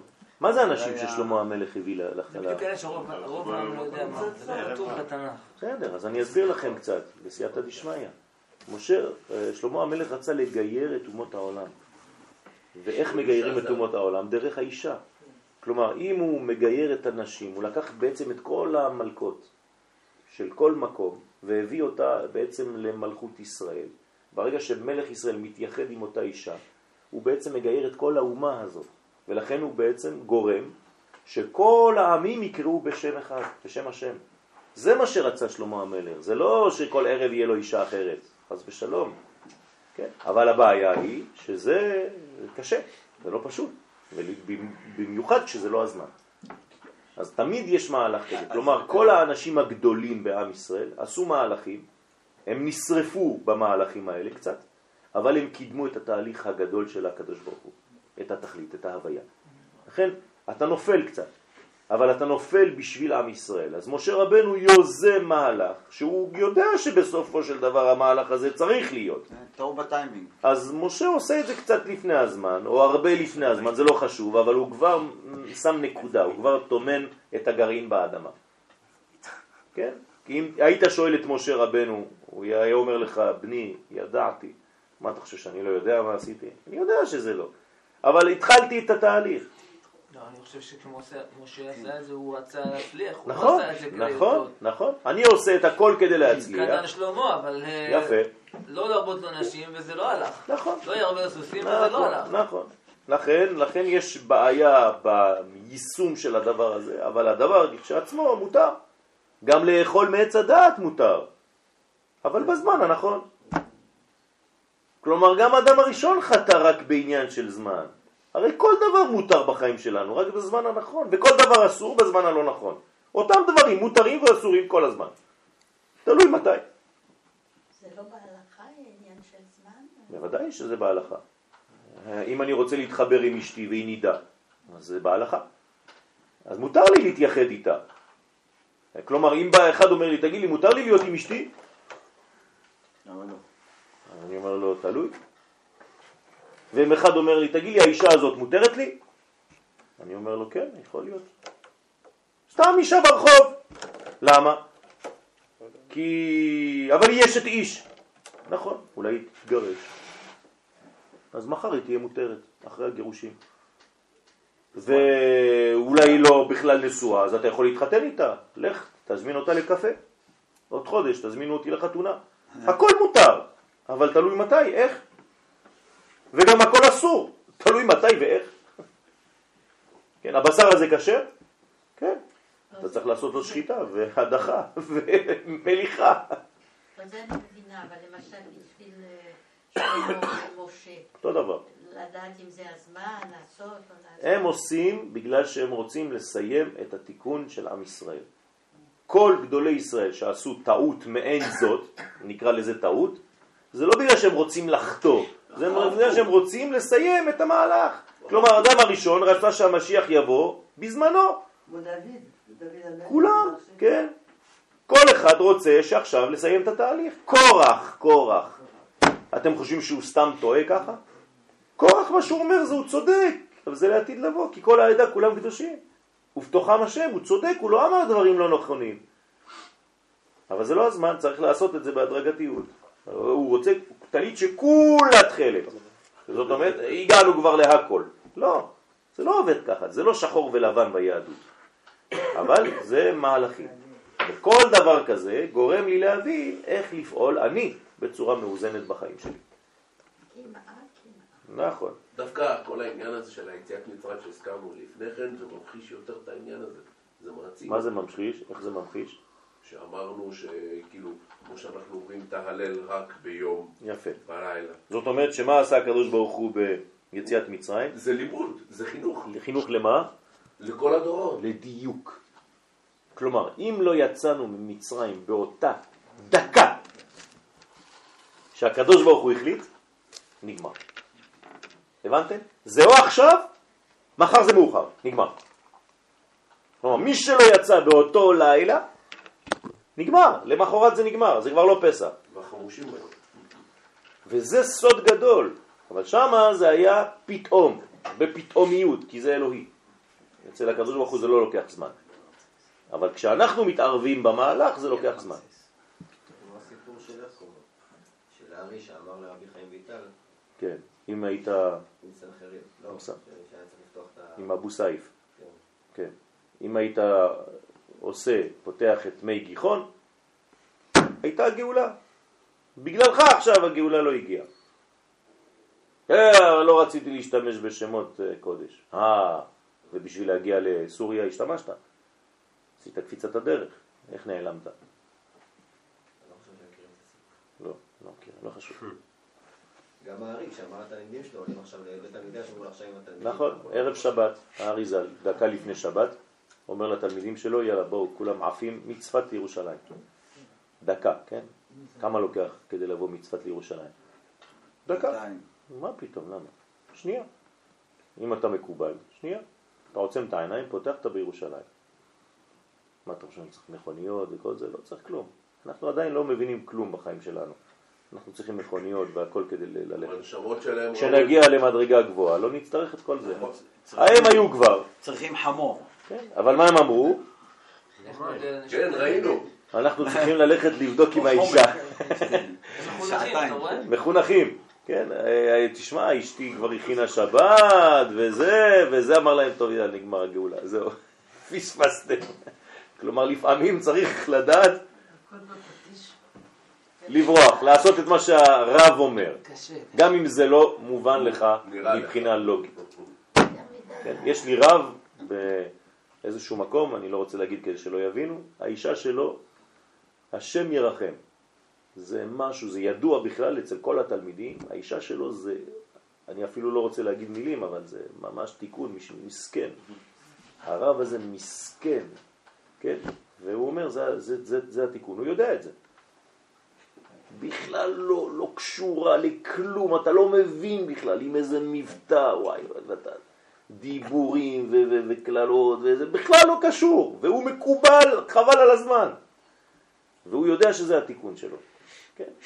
אז אה, לפעמים הוא בורח. לפעמים. כן. אז שביעה, ניגון השביעי, אנחנו מסיימים את הדף הזה.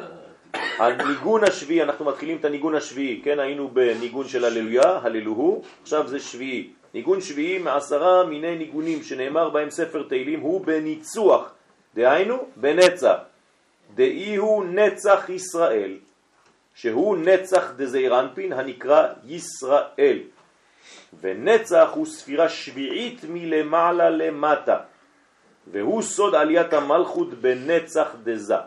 אמרתי לכם, כל פעם שאנחנו מדברים על ניגון, זה שהמלכות עולה לאותה קומה, נכון? פה המלכות עולה לנצח. זאת אומרת, איך זה נקרא הניגון הזה, לדעתכם? למנצח. שבוע שעבר אמרת שאנחנו לא עולים.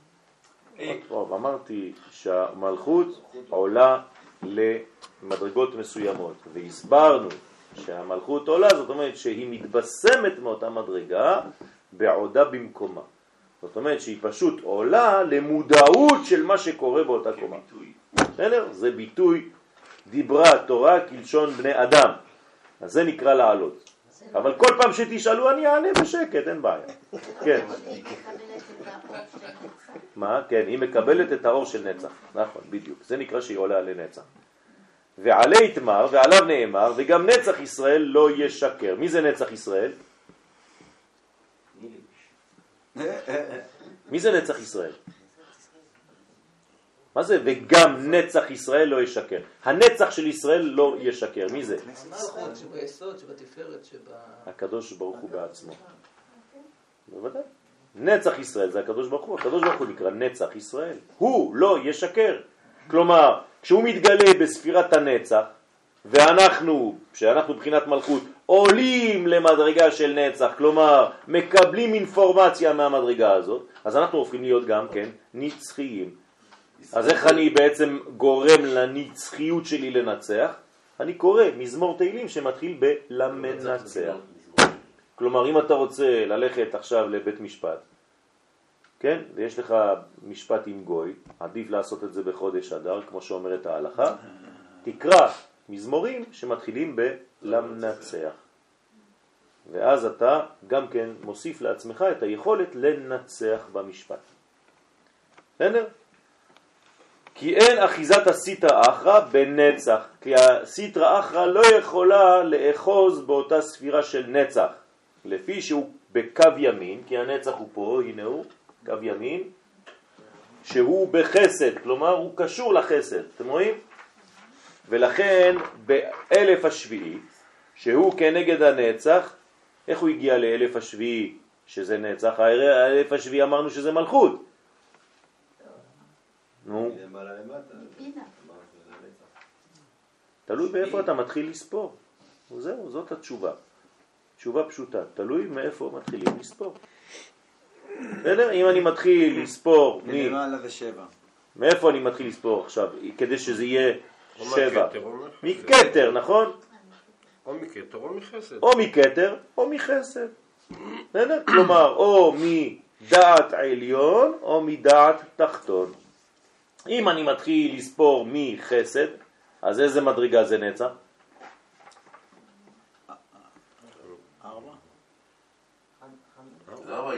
יפה, ארבע. חסד, גבורה, תפארת, נצח. האם אני מתחיל מכתר? כתר, חוכמה, בינה, חסד, גבורה, תפארת, נצח. למה לא ספרתי את הדעת? לא? כי ספרתי את הכתר. כלל ראשון ב... בספר יצירה. עשר ולא אחד עשרה. עשר ולא תשע. אם אתה סופר את כתר, אתה לא סופר את דעת. אם אתה סופר את דעת, אתה לא סופר את כתר. אוקיי? למה? כי ככה, כי זו אותה חייב ספירה. לצאת עשר. כן, אם לא, זה יצא לך 11. למה דווקא דעת? למה לא... כי כתר ודעת זו אותה ספירה, רק שאחת היא כתר, היא דעת עליון, ואחת היא דעת תחתון. כלומר, כשהדעת לא מתייחסת לתחתונים היא נקראת כתר, כשהיא מתייחסת לתחתונים היא נקראת דעת. בסדר? הבנת או אני אסביר עוד יותר? זה.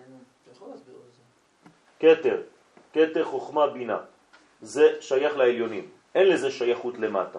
מה משייך את הספירות העליונות למטה? דעת. לכן אם אני כותב את הדעת פה, זה כבר אני לא צריך. כי בעצם זה אותו דבר, זה כל זה מקופל בזה, אבל הוא מתייחס כבר לתחתונים. אז או שאני סופר את זה ולא סופר את זה, או שאני סופר את זה ולא סופר את זה. אי אפשר את שניהם ביחד. אם לא, יצא לי 11 ספירות. 1, 2, 3, 4, 5, 6, 7, 8, 9, 10, 11. אבל אם השל- השלושה כלולים בד' אז היה צריך לא לספור גם את את מה? החוכמה והבינה. למה? אמרת שכתר חוכמה בינה. לא, כן, כתר חוכמה בינה, אני לא סופר. אה, אה, אה, נכון, אמרת שזה נכון, אז אבל- אני יכול לספור, אז אני אמור לספור דעת- דעת, לא. דעת, חסד, גבורה. לא, כי החוכמה והבינה אה, זה כבר מקום שמתחיל להתחלק, למרות שהם אחד, כבר למדנו, אבל אני לא יכול לחזור על הכל, שרק בכתר אה, אין הבדל בינו לבינה. הם, הם פרצוף אחד מכל המקומות זה פנים. ורק בחוכמה ובינה זה כבר מתחיל שאתה מסתכל בצד אחד. צריך את כל, הבסיס לזה. בסדר? חב"ד, ולא לקחו. כן, נכון. לכן אומרים חב"ד, כמו שאומר לך יריב, ולא כך בד. כן? אלא חב"ד. נכון. או קבח או חב"ד. נכון. אז אתה נכנס כבר לצה"ל. רק ראשי תיבות. מי שלא יודע ראשי תיבות לא יכול להיכנס לצבא. ועלי תמר, כן, דרך אגב, אה, צריך לעשות את השיעור לעילוי נשמתו של אבא של יאיר ריבלין, שנפטר. כן, אה. כן, אתמול. בחו"ל, באמריקה, הם צריכים להגיע אחרי הצהריים לארץ. בטיסה עכשיו. מה, קוברים אותו היום? כן, היום? כנראה. אם הוא יגיע בזמן ויעשה את כל מה שצריך, את כל הניירות, צריכים לקבור אותו לפני שבת. לא מרגיש טוב. צריך להתפלל על כל המשפחה, כי הם קצת בלחץ, ואתמול אה, מור התקשרה, והיא בבכי, והם כבר לא יודעים מה לעשות, וכולם חולים, וכולם מסכנים, הם עוברים תקופה לא פשוטה, אז בעזרת השם הקדוש ברוך הוא יפתח להם את השערים, שבעזרת השם הכל יתנקה, ועם כניסת חודש אדר הכל יהיה לטובה לכל עמו ישראל. וגם נצח ישראל לא ישקר, כי אין אחיזת הסיטרא אחרא בנצח לפי שהוא בקו ימין, שהוא בחסד. ולכן באלף השביעי, שהוא כנגד הנצח, לא ישלוט עוד השקר. כלומר, באלף השביעי, אנחנו בסוף האלף השישי, נכון? עוד מעט, כבר לא יהיה שקר בעולם, הכל יהיה אמיתי, הכל יהיה שקוף, שהוא הסיטרא אחרא בעולם. כלומר, לא יהיה שקר כבר, כי לשקר אין רגליים, והרגליים זה נצח. ועלי תמר, ועל זה נאמר, ועליו נאמר למנצח על. הדף הבא. הדף הבא. מה, רגע, אז מה, איך יכול להיות שהוא לא יהיה? מה, הוא התגייר? מה? מי מתגייר? ש- אין, אין, אין. זה מה, התבטל. התבטל מהעולם. התבטל מהעולם. ולא היה. אבל זה חומר, זה אנרגיה, מה לא זה? יודע מה. מה זה אנרגיה? זה אנר- זה חוסר אור. מה זה שקר? חוסר אמת. זה לא איזה מין דבר שקיים בפני עצמו, הבנת? ברגע שתדליק את האמת, יקבע שקר. כמו שאני אומר לך, תדליק אור. אז איפה נעלם החושך? נבלע באור. בילה המוות למי? לנצח. כלומר, הנצח יבלע את המוות. אז בעצם יש חושך, ועל ידי יצירת אור של אין חושך. היעדר אור. כן. לא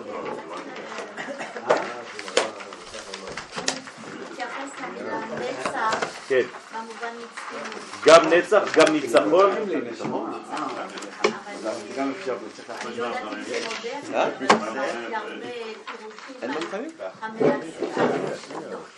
נכון. נו, אז מה זה משנה? זה אותו דבר. בוודאי. מה זה למנצח? זה ניצוח. מה זה ניצוח? זה ניצוח. זאת אומרת שהוא בעצם מארגן, גורם לדף להפוך למוזיקה. לכן הנצח, מה הוא עושה? הוא גורם לספירות העליונות לרדת, להתגלות במלכות. זה אותו דבר. אגב, זה לא יכול להיות הפוך, כי ישראל זה ישר אל זה. נכון. ישראל זה ישר להיזהר. אנחנו יש לנו פעם בבוקר פה, אנחנו נשלים את ה... למנצח על מה? על איילת השחר. מי זה איילת השחר? כנסת ישראל נקראת איילת השחר. למה היא נקראת איילת השחר? זה לא רק שם של קיבוץ, כן? דווקא הפסוק הבא לא כל כך טוב. באה בבוקר. לפנות בוקר, לאט כל לאט. כל הלילה אמרה עוד לא ילדה, רק לקראת השחר. יפה. אז מה זה שחר? למה זה קוראים לזה שחר? שחר זה שחור. נכון. לפני האור. אז, אז, אז זה, ש- זה אור או זה חושך? אה. מה זה עלות השחר? זה התבהרות. עניין אני שזה- יודעת, זה באור שיש למשל בנר, החלק השחור שיש. זאת אומרת, זה האופטימיות שנמצאת בתוך השחור. בסדר? זה נקרא שחר. זה נקרא איילת השחר. כלומר, עלות השחר זה כשהשחור עולה, נעלם. עד לפני עלות השחר. לכן, למנצח על איילת השחר. כלומר, פירוש, הנצח הוא על המלכות הנקראת איילת השחר. כלומר, המלכות נקראת בעצמה איילת השחר. זה עניין של פורים גם. זה נכון, אתה יכול לחבר את זה לפורים. תחבר לנו איך? איילת השחת היא- נקראת... השחר, לא השחת. סליחה. כן. כמובן, התבלבלו לי. אה, מדובר על אה, אסתר המלכה, ש? שהיא עלתה והיא גילתה את ה... יפה. ממצב של גלות בפורים, יפה. נכון. וכן מה שכתוב למנצח על השמינית, אותו דבר למנצח, יש הרבה למנצח, לא רק על איילת השחר. כן. יש למנצח על השמינית, הוא מפרש מן שמינית, מי היא הספירה השמינית? אה? אה, אמרנו שהשביעית זה נצח, אז מי זה השמינית? עוד הוד, יפה. כלומר, מה עושה ספירת נצח? היא מנצחת על מי? על הוד, כלומר היא מדריכה את ההוד כדי שההוד תוציא מוזיקה. ואמר, נכון? זה נקרא לנצח על. כן, המנצח הוא למנצח, הוא גם כן יש לו מקל ביד והוא עושה ככה, כן? זה למנצח, כלומר הוא נותן כיוון, הוא נותן הרמוניה בין כל החלקים. כן? זאת אומרת, מה, יש, מה התכונה של הנצח? שהיא יודעת לגלות את האחדות בין כל הנגנים הנפרדים. עד שכל אחד בא עם הכלי שלו ולא מנגן מוזיקה שלמה. כן, הוא מנגן רק תו אחד לפעמים.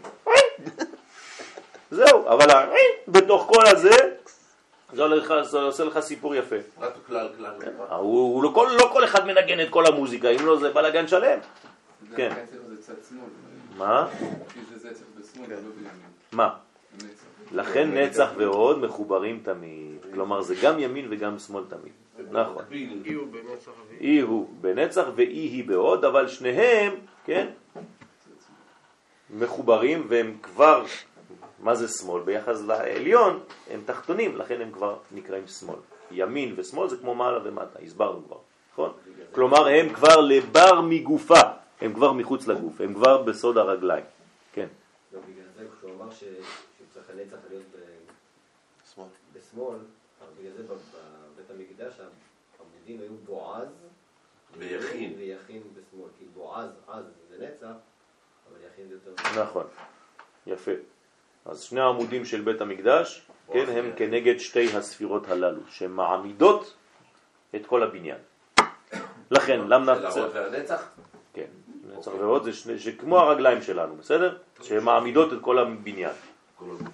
כל הגוף שלנו. אז מי היא הספירה השמינית? ואמר הרי היא הוד, והיא נצח עלה. ספירת הנצח שהיא ספירה שביעית היא למעלה מן ההוד ולמעלה מן המלכות. כאן נודע שיעקב עומד בנצח ורחל למטה ממנו בהוד. זאת אומרת שהזכר והנקבה זה כמו נצח והוד. בסדר? כי ההוד מתאים יותר לנקבה והנצח מתאים יותר לזכר. אז לדימוי אומרים יעקב ורחל. עוד כן. והדר לבושה. רחל זה לא מלכות? נכון, אבל איפה מתחילה המלכות? היסוד. נכון. בסדר? בהוד שבהוד. נכון? רבי שמעון בר יוחאי. הנצח והוד אמרת שזה באותה מדרגה. נכון.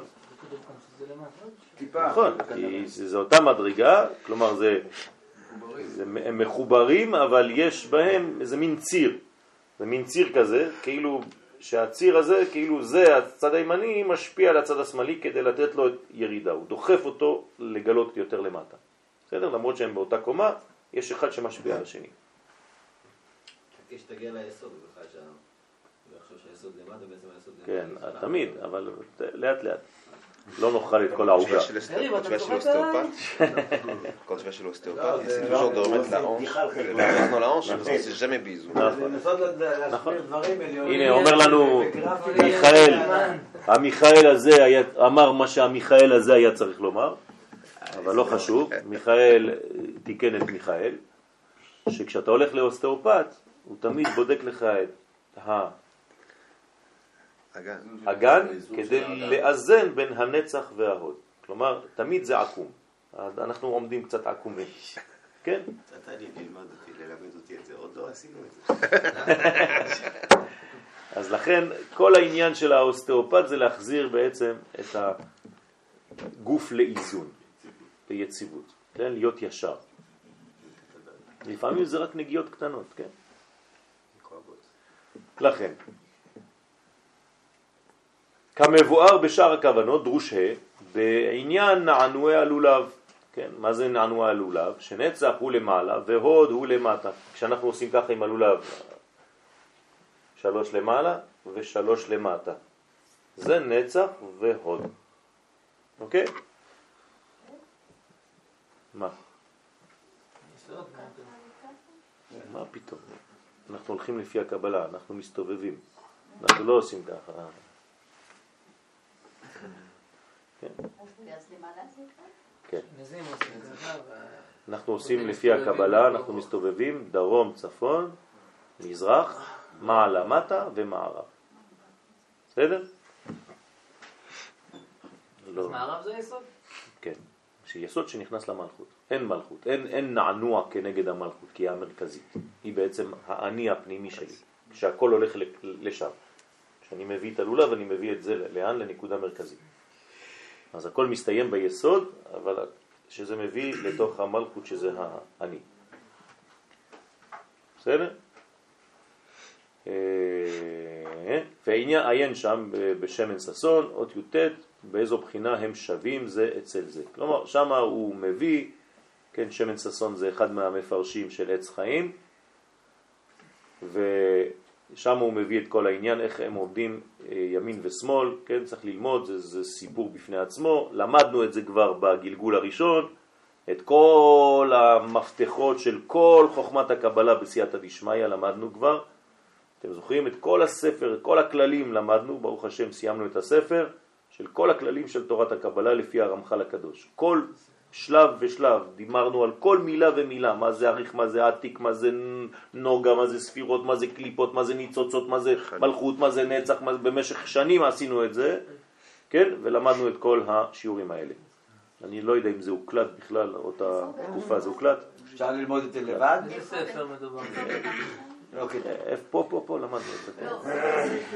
אה, לקחנו ספר שכולל את כל הכללים, שכל מה שאמר הרמח"ל, על כל מילה, על כל ביטוי בקבלה, ופיתחנו אותו.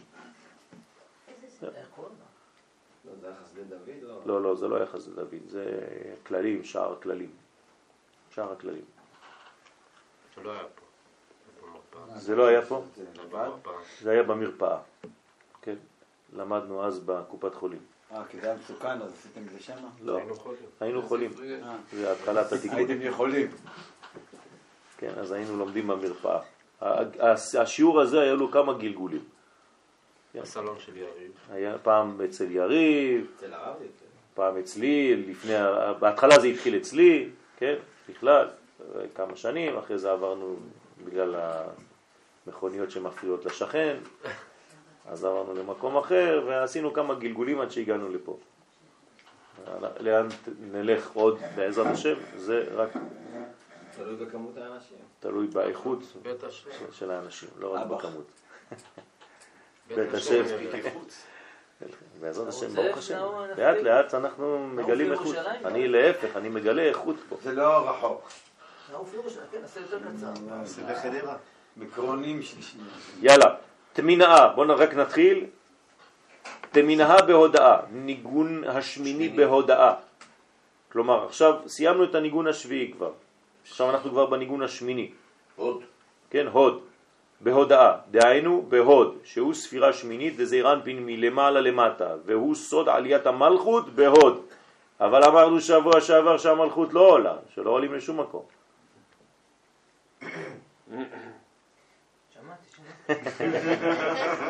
להרגיז, להרגיז. אבל מה זה אומר? שבעצם המלכות ניזונת מהמדרגה הזאת עכשיו של הבינה. זאת אומרת שהיא הולכת ללמוד, היא עושה סטאז' אצל הבינה, אצל ההוד. אמרתי בינה בגלל שזה צד שמאלי. ובהווה משבח דוד, ולכן דוד המלך היה משבח הודו לשם. עכשיו זה הודו לשם, קראו בשמו, הודו לשם כי טוב. פירוש, כן, תיתנו הודאה לשם. ודע הוד ודאי, וזה ספירת הוד, ודאי שהוא לשון הודאה. ולפי שדוד היה מושרש גם בהוד, למה? כי המלכות, אמרנו, מתחילה בהוד כבר, היא היא בהוד, זאת אומרת דוד המלך מושרש שם, לכן היה משבח בלשון הודאה שבהוד יותר מבשאר ההילולים. כלומר עכשיו אנחנו מגלים סוד מיוחד לדוד המלך, שבספר תהילים יש הכי הרבה מה? הודים. הודים, כן, הודאות. למה? כי דוד המלך זה כבר המדרגה שלו. אז הוא בעצם כתב על עצמו, על מאיפה הוא יונק את שורש המלכות, כדי להמחיש לנו את זה בספר תהילים. כן? למה לא מהיסוד? כי עוד פעם, היסוד היסוד, נותנת למלכות, נכון? אתה צודק, אבל למדנו למה כבר, ש- לאט עלינו שתי ספירות למעלה? נכון, כי אמרנו שהיסוד בעצם זאת לא ספירה בפני עצמה, אלא שזה בעצם מוליך. מוליך. לכן היא נקראת גם כן היסוד ענייה. היסוד נקרא גם כן עני. כי אין לו מעצמו, אלא מה שהוא מקבל מהעליונים. לכן גם הוא וגם היא נקראים בעצם בכלל עני מעביר וענייה. בנצח ועוד בכלל, זה לא לפי מה שאתה רואה בספירות, אבל נכון. הוא מעביר בכלל. נכון. נצח ועוד מתחתיו. בסדר? דבר איתה על האורגינל. לפי האורגינל, אתה הבנת מה זה אורגינל? עוד. זה הליווייס. זה האורגינל. עכשיו הוא מדבר לך איתך על האורגינל. כן. ואמר, כי למנצח, כן, הודו, מה זה למנצח הודו? עכשיו זה בעצם נצח ועוד, נכון? למנצח הודו. למנצח הודו, יש דבר כזה? כן. יש מזמורים כאלה של המנצח הודו, כן? ואלו השני לשונות של ניגון, בהון רמיזים נצח והוד, בהם נרמזים נצח והוד. רוצה לומר שכל העשרה לשונות של ניגון לא נרמז בהם ש... שם הספירה, רק בלמנצח ובהודו. כלומר, אתה לא תכיר ב... מה אמרנו למשל? הללויה. מאיפה אתה תדע מה זה הללויה? צריך ללמוד בזוהר מה זה הללויה. דרך אגב, מה זה הללו? זהו, כבר שכחתם, שבוע עבר. להגדיר. לא, איזה ספירה זה? אה, יפה. טוב, יש לך עשר נקודות. אז שמה לא ידוע, כן? אם את לא יודעת, לא לא יודעת, צריכה ללמוד.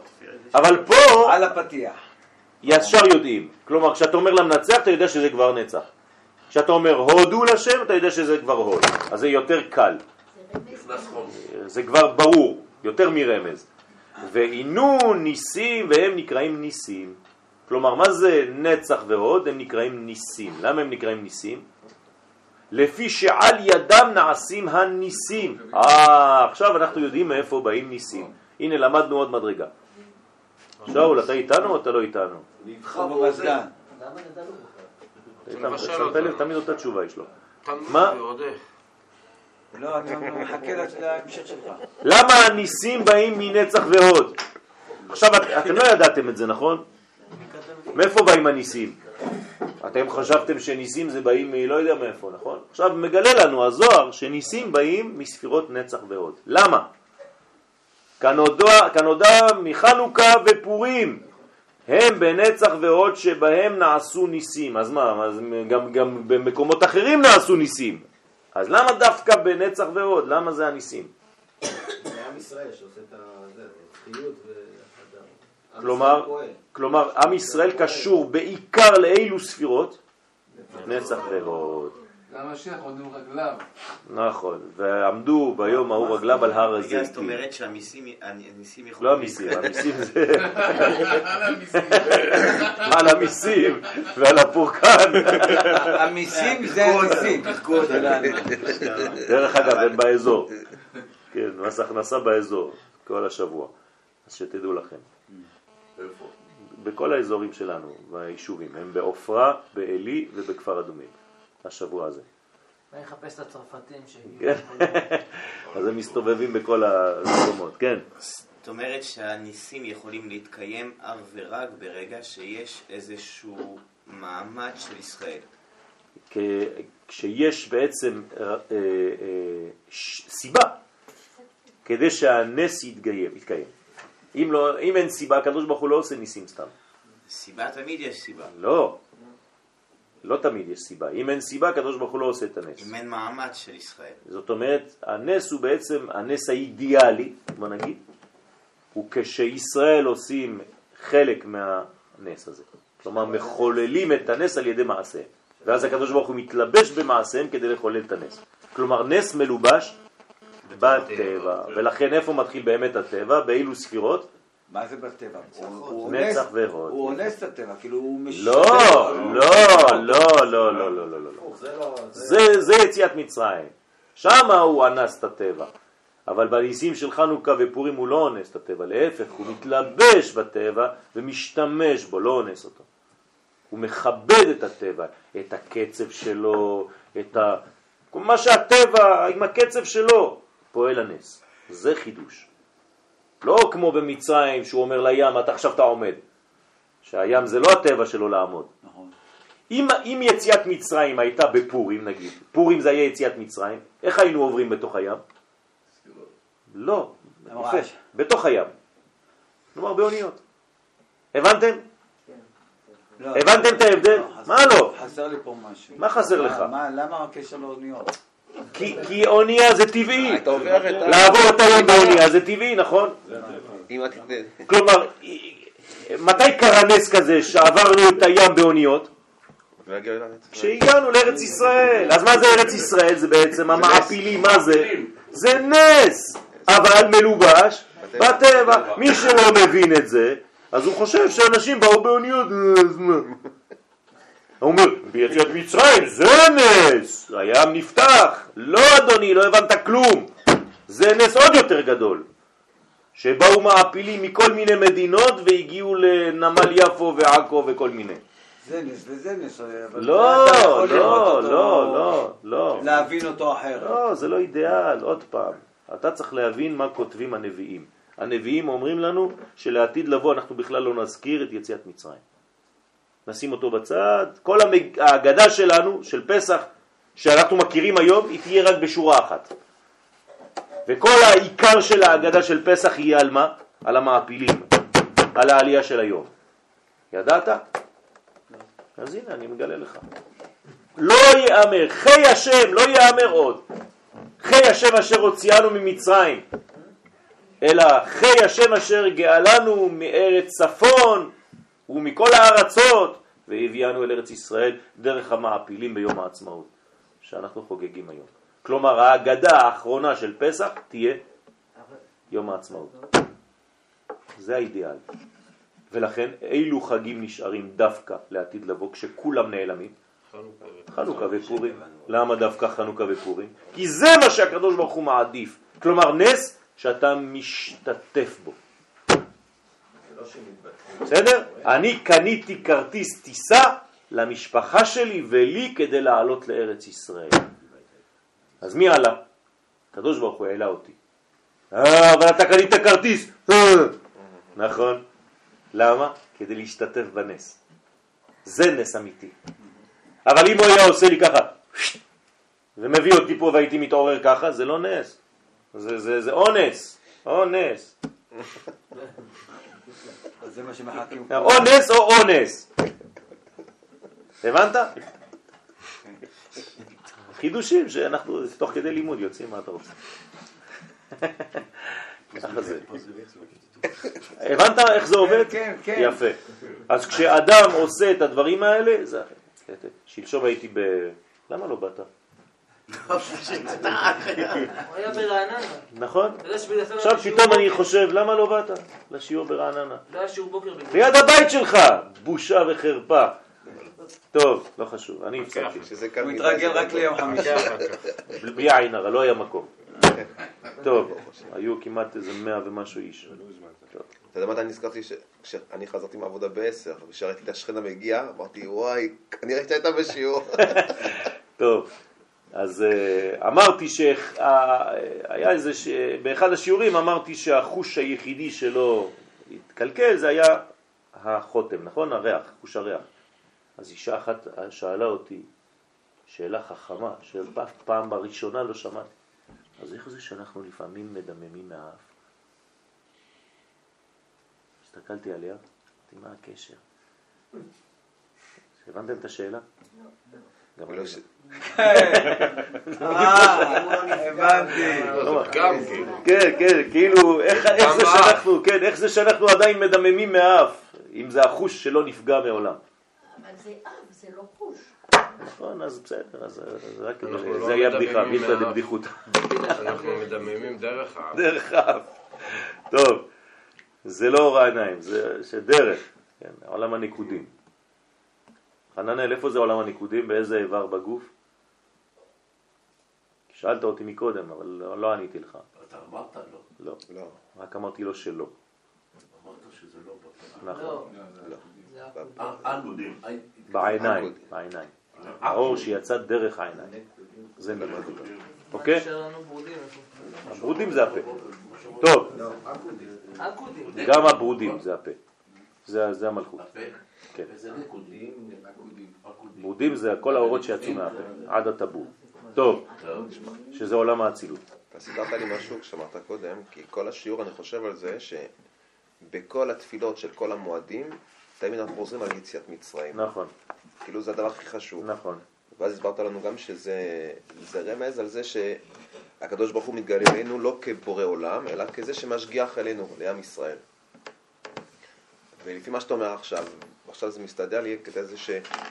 ה- מ- ה- בפסח אנחנו אמורים עכשיו לדבר על, על ארץ ישראל. בוודאי, על מה אתה מדבר על פסח עד עכשיו? כי, לא, כי המ- המסר הזה של יציאת מצרים הוא לא חשוב רק לנו, הוא גם חשוב לאומות העולם. נכון. אז צריך להיות תקנון עכשיו שמדבר על ארץ ישראל, נכון. כי זה יעורר אותם עכשיו עוד נכון, יותר מאשר מיציאת נכון, מצרים. זה, זה המגיל, זה ההגדה שאתה צריך לתקן עכשיו. כלומר, בהגדה של פסח, שאתם תקראו השנה, עוד חודש, דרך אגב, מי שרוצה מצות, זה או עכשיו או אף פעם. אז מי שלא, לא, יש, יש בן אדם אחד שמטפל בכל הזה, מארגן את כל זה, זה יריב. אתה לקחת את זה עכשיו על עצמך. שתי קילו. אז מי שרוצה, ההזמנה, לא, אני אומר לכם כי זה ממש בקרוב, כלומר, אנחנו עושים את המצות, שבוע הבא כבר, מי שמזמין, זה השבוע הזה אני לא יכול לקבל הזמנות אחר כך. בסדר? אז אנחנו עושים אה, מצות לפי המקובלים, מי שרוצה, המצות יקרות אמנם, אבל אה, זה שווה כל, שווה כל. אה, ביס. צריך לקחת משכנתה? אפשר להשתתף בעשייה, אבל זה קצת, אה, צריך לשאול את הרב אם הוא מסכים, כמה זה יקר? שלא יהיה שם- 180 שקל. והרב הרב- הרב יהיה שם? אם אפשר לעשות משהו במטה, אתה תהיה שם? אפשר לחתום בעזרת בקלות. כן, אבל אני לא יכול להביא אה, סתם אנשים. דרך אגב, אה, לא סתם, זה לא שאתם סתם אנשים חס ושלום, כן? זה מה שאמרנו בתחילת? השיר, בגלל זה המצה של פסח אנחנו חוזרים נכון. נכון, נכון, נכון, נכון. ואז זה העניין של לתת לקטן לחפש את נכון, ה- את היוד, האפיקומן, כי ברגע שזה זה העניין בדיוק, של... שזה חיברת את הדברים. בקטנה כאילו שהולך ונהיה גודל. מצוין. יפה מאוד. איך תסביר לו את זה עכשיו? לקטן. צריך להסביר לו לקטן. לא צריך. לקטן צריך להסביר לו שהפסח שלנו היום זה שחזרנו לארץ ישראל. זה מה שצריך להסביר לקטן. לא שיצאנו ממצרים סתם, שמצרים שלי של עכשיו זה צרפת וקנדה ובריסל, זה יציאת מצרים האמיתית. אם לא, אז הוא לא יבין, הוא יגיד, טוב, עוד פעם הסיפור הזה, כבר אנחנו מכירים את זה, זה סיפור, ש, ש, סיפור של... טוב, אנחנו מתקדמים בשם 47. מהר, מהר, כן.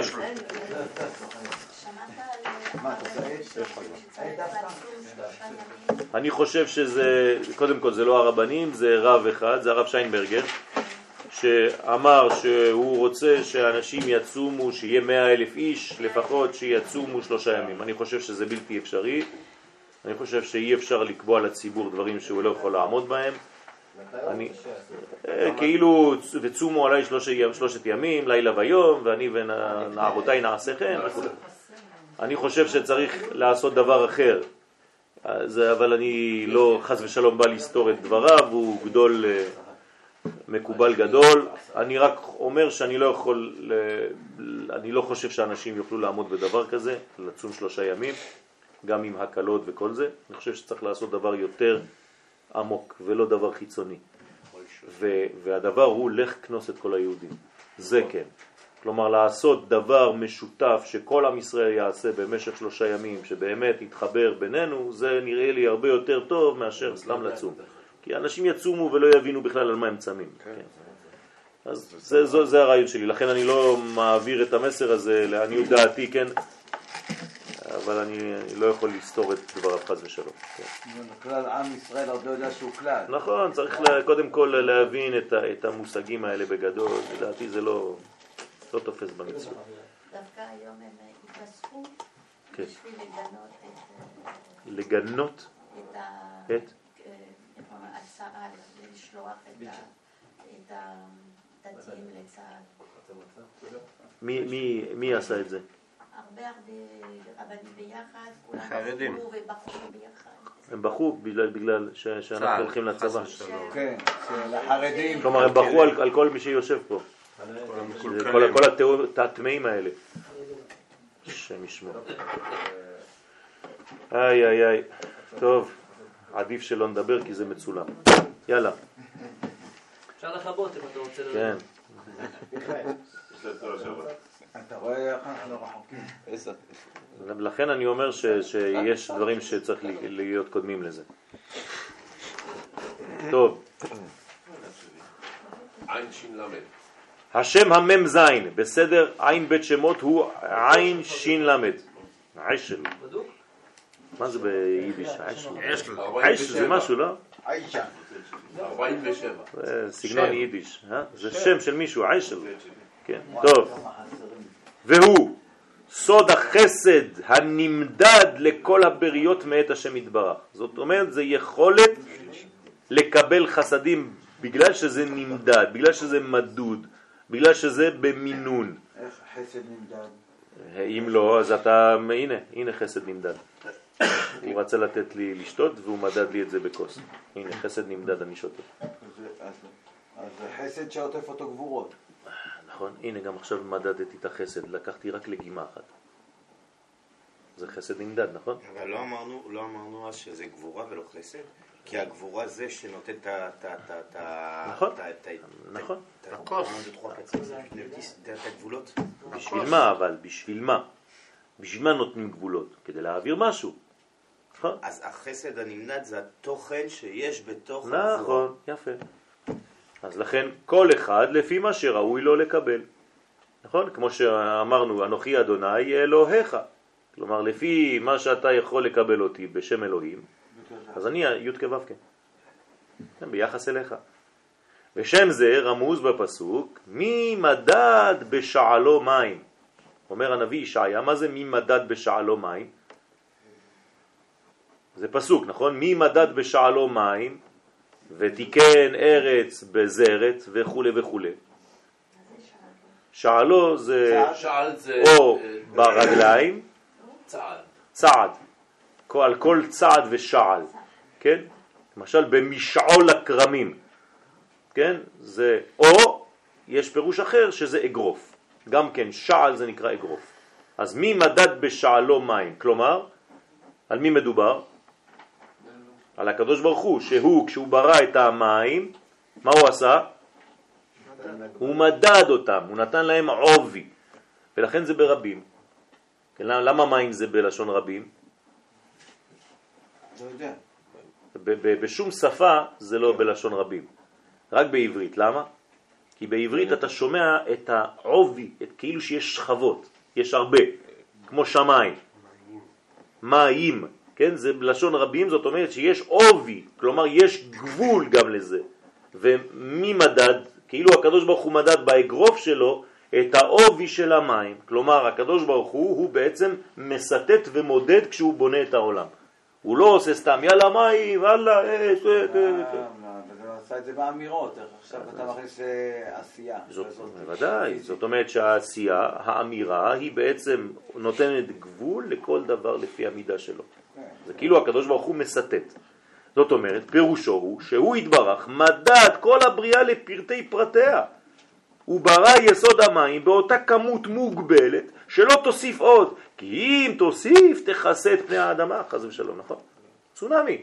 אז הקדוש ברוך הוא לא עשה לנו צונאמי כל יום, כן?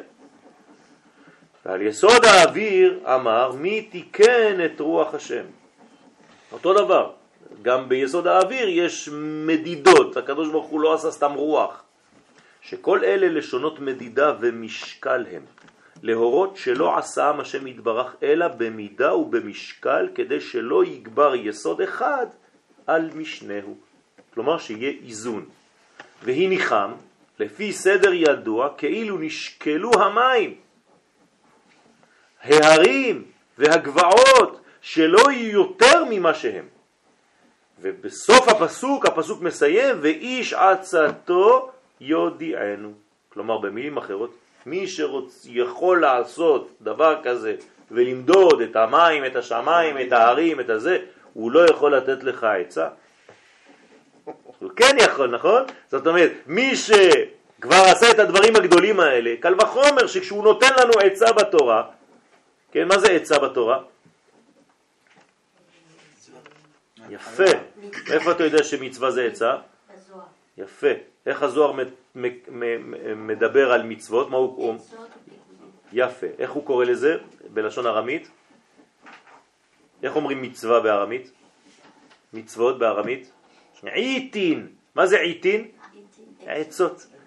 זאת אומרת שבעצם המצוות הן רק עצות. בסדר? כלומר המצווה היא נקבה. של מה?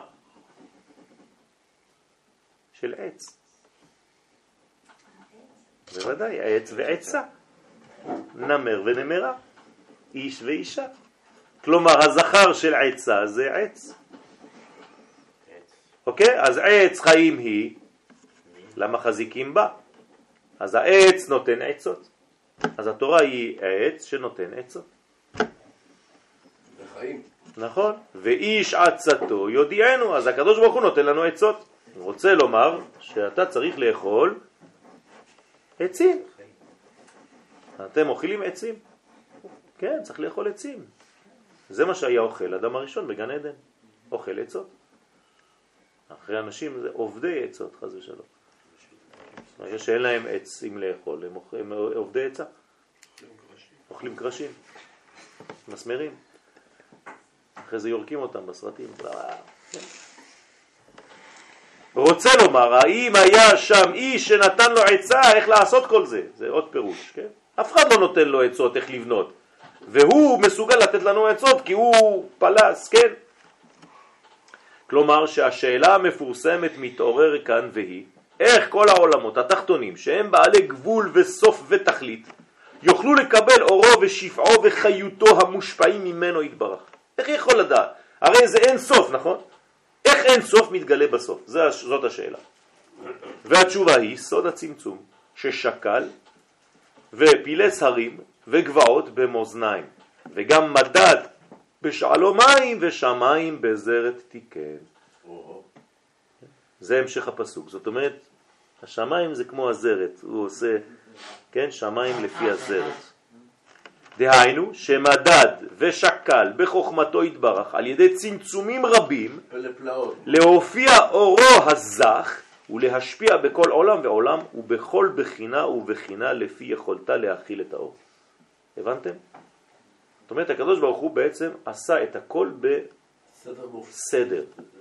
הסדרן הגדול, כמו שהיה אומר רבי שמשון מיכאל אפשטיין, זכר צדיק וקדוש לברכה, אבא של צוריאל. היה קורא לקדוש ברוך הוא הסדרן הגדול. כן, ביטוי יפה, נפלא. ובהקשר לזה יוצא כי עניינו של הצירוף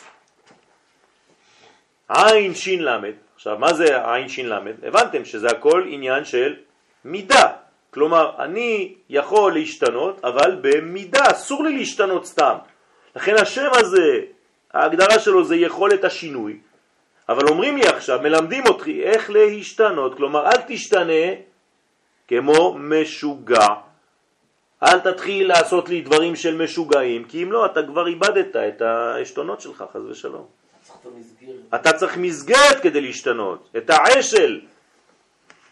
אז לכן הצירוף הזה הוא היכולת להגדיל הכלים שלנו במידה ובמשקל. אל תעשה סתם שטויות, תיזהר.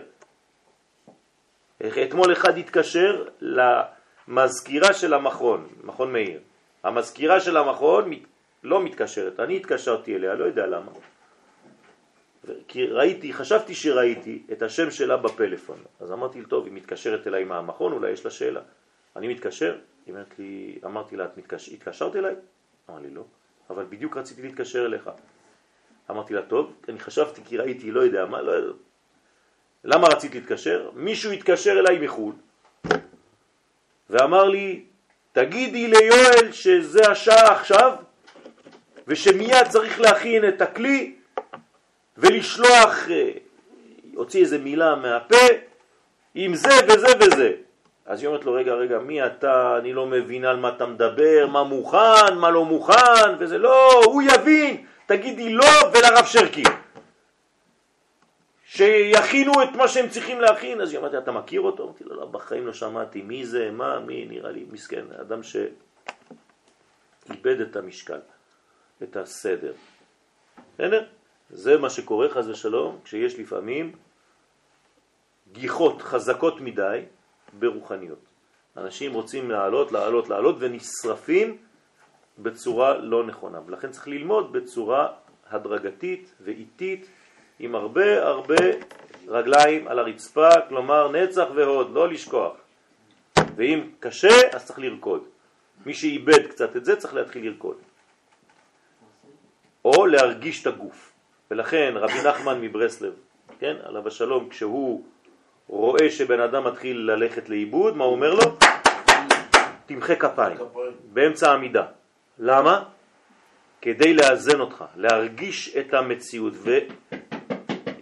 וחוץ לעמידה, כן, גם להזיז את הרגליים. כלומר, ברגע שאתה מרגיש שאתה מתחיל להיות במקום אחר, תעמוד, לכן אדם שנרדם, מה הוא עושה? עומד. וברגע שאתה עומד, תזיז קצת את הרגליים, כלומר תרקוד. כשאתה רוקד, אתה פעם לוחץ על הנצח, פעם על ההוד, ואתה מרגיש יותר את החלק התחתון של הגוף שלך. ואז אתה כבר לא מגדל פורח באוויר. ממליץ ללכת להתפלל בבניין כזה. היה לי. כן? כן. טוב, יפה. בבית המקדש היו כולם ככה. כן, נצח ועוד, נצח ועוד, נצח ועוד. טוב. מה? מרקד, מרקד, נכון, לרקד. כן, זה מה שעושים בנפה. כן, לנפות את הקמח, מרקדים. כיצד מרקדים לפני המלכות. דוד המלך. זה, מה זה מרקדים? מי זה מרקד? נצח המלך לפני המלכות. לפני הכלה. כיצד מרקדים לפני הכלה. ובהקשר לזה יוצא כי עניינו של הצירוף עין שין למד הוא היכולת להגדיל הכלים שלנו במידה ובמשקל מאוזן כדי לגלות יותר ויותר מאורו יתברך האינסופי.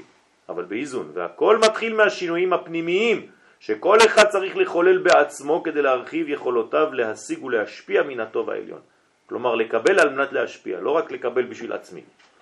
כוונה נכונה בשם זה, עין שין למד, מאיצה את כוח השתנותו של האדם בהדרגתיות ובמינון נכון. זאת אומרת, הכוונה בשם הזה אומנם גורמת לך להשתנות, אבל היא אומרת, כן, היא שומרת עליך שהשינוי לא יהיה נזק, חז ושלום. ובכך השינוי הזה, כן, השם הזה מחזק את יכולתו לשנות לטובה גם את עולמו הסובב. זאת אומרת, לא רק אותי, ברגע שהתחלתי להשתנות, כל הדברים מסביבי מתחילים גם הם להשתנות לטובה. שבת שלום, חודש טוב ומבורך. של האומץ, נכון? נכון. זאת אומרת שזה צריך ל... זה שילוב.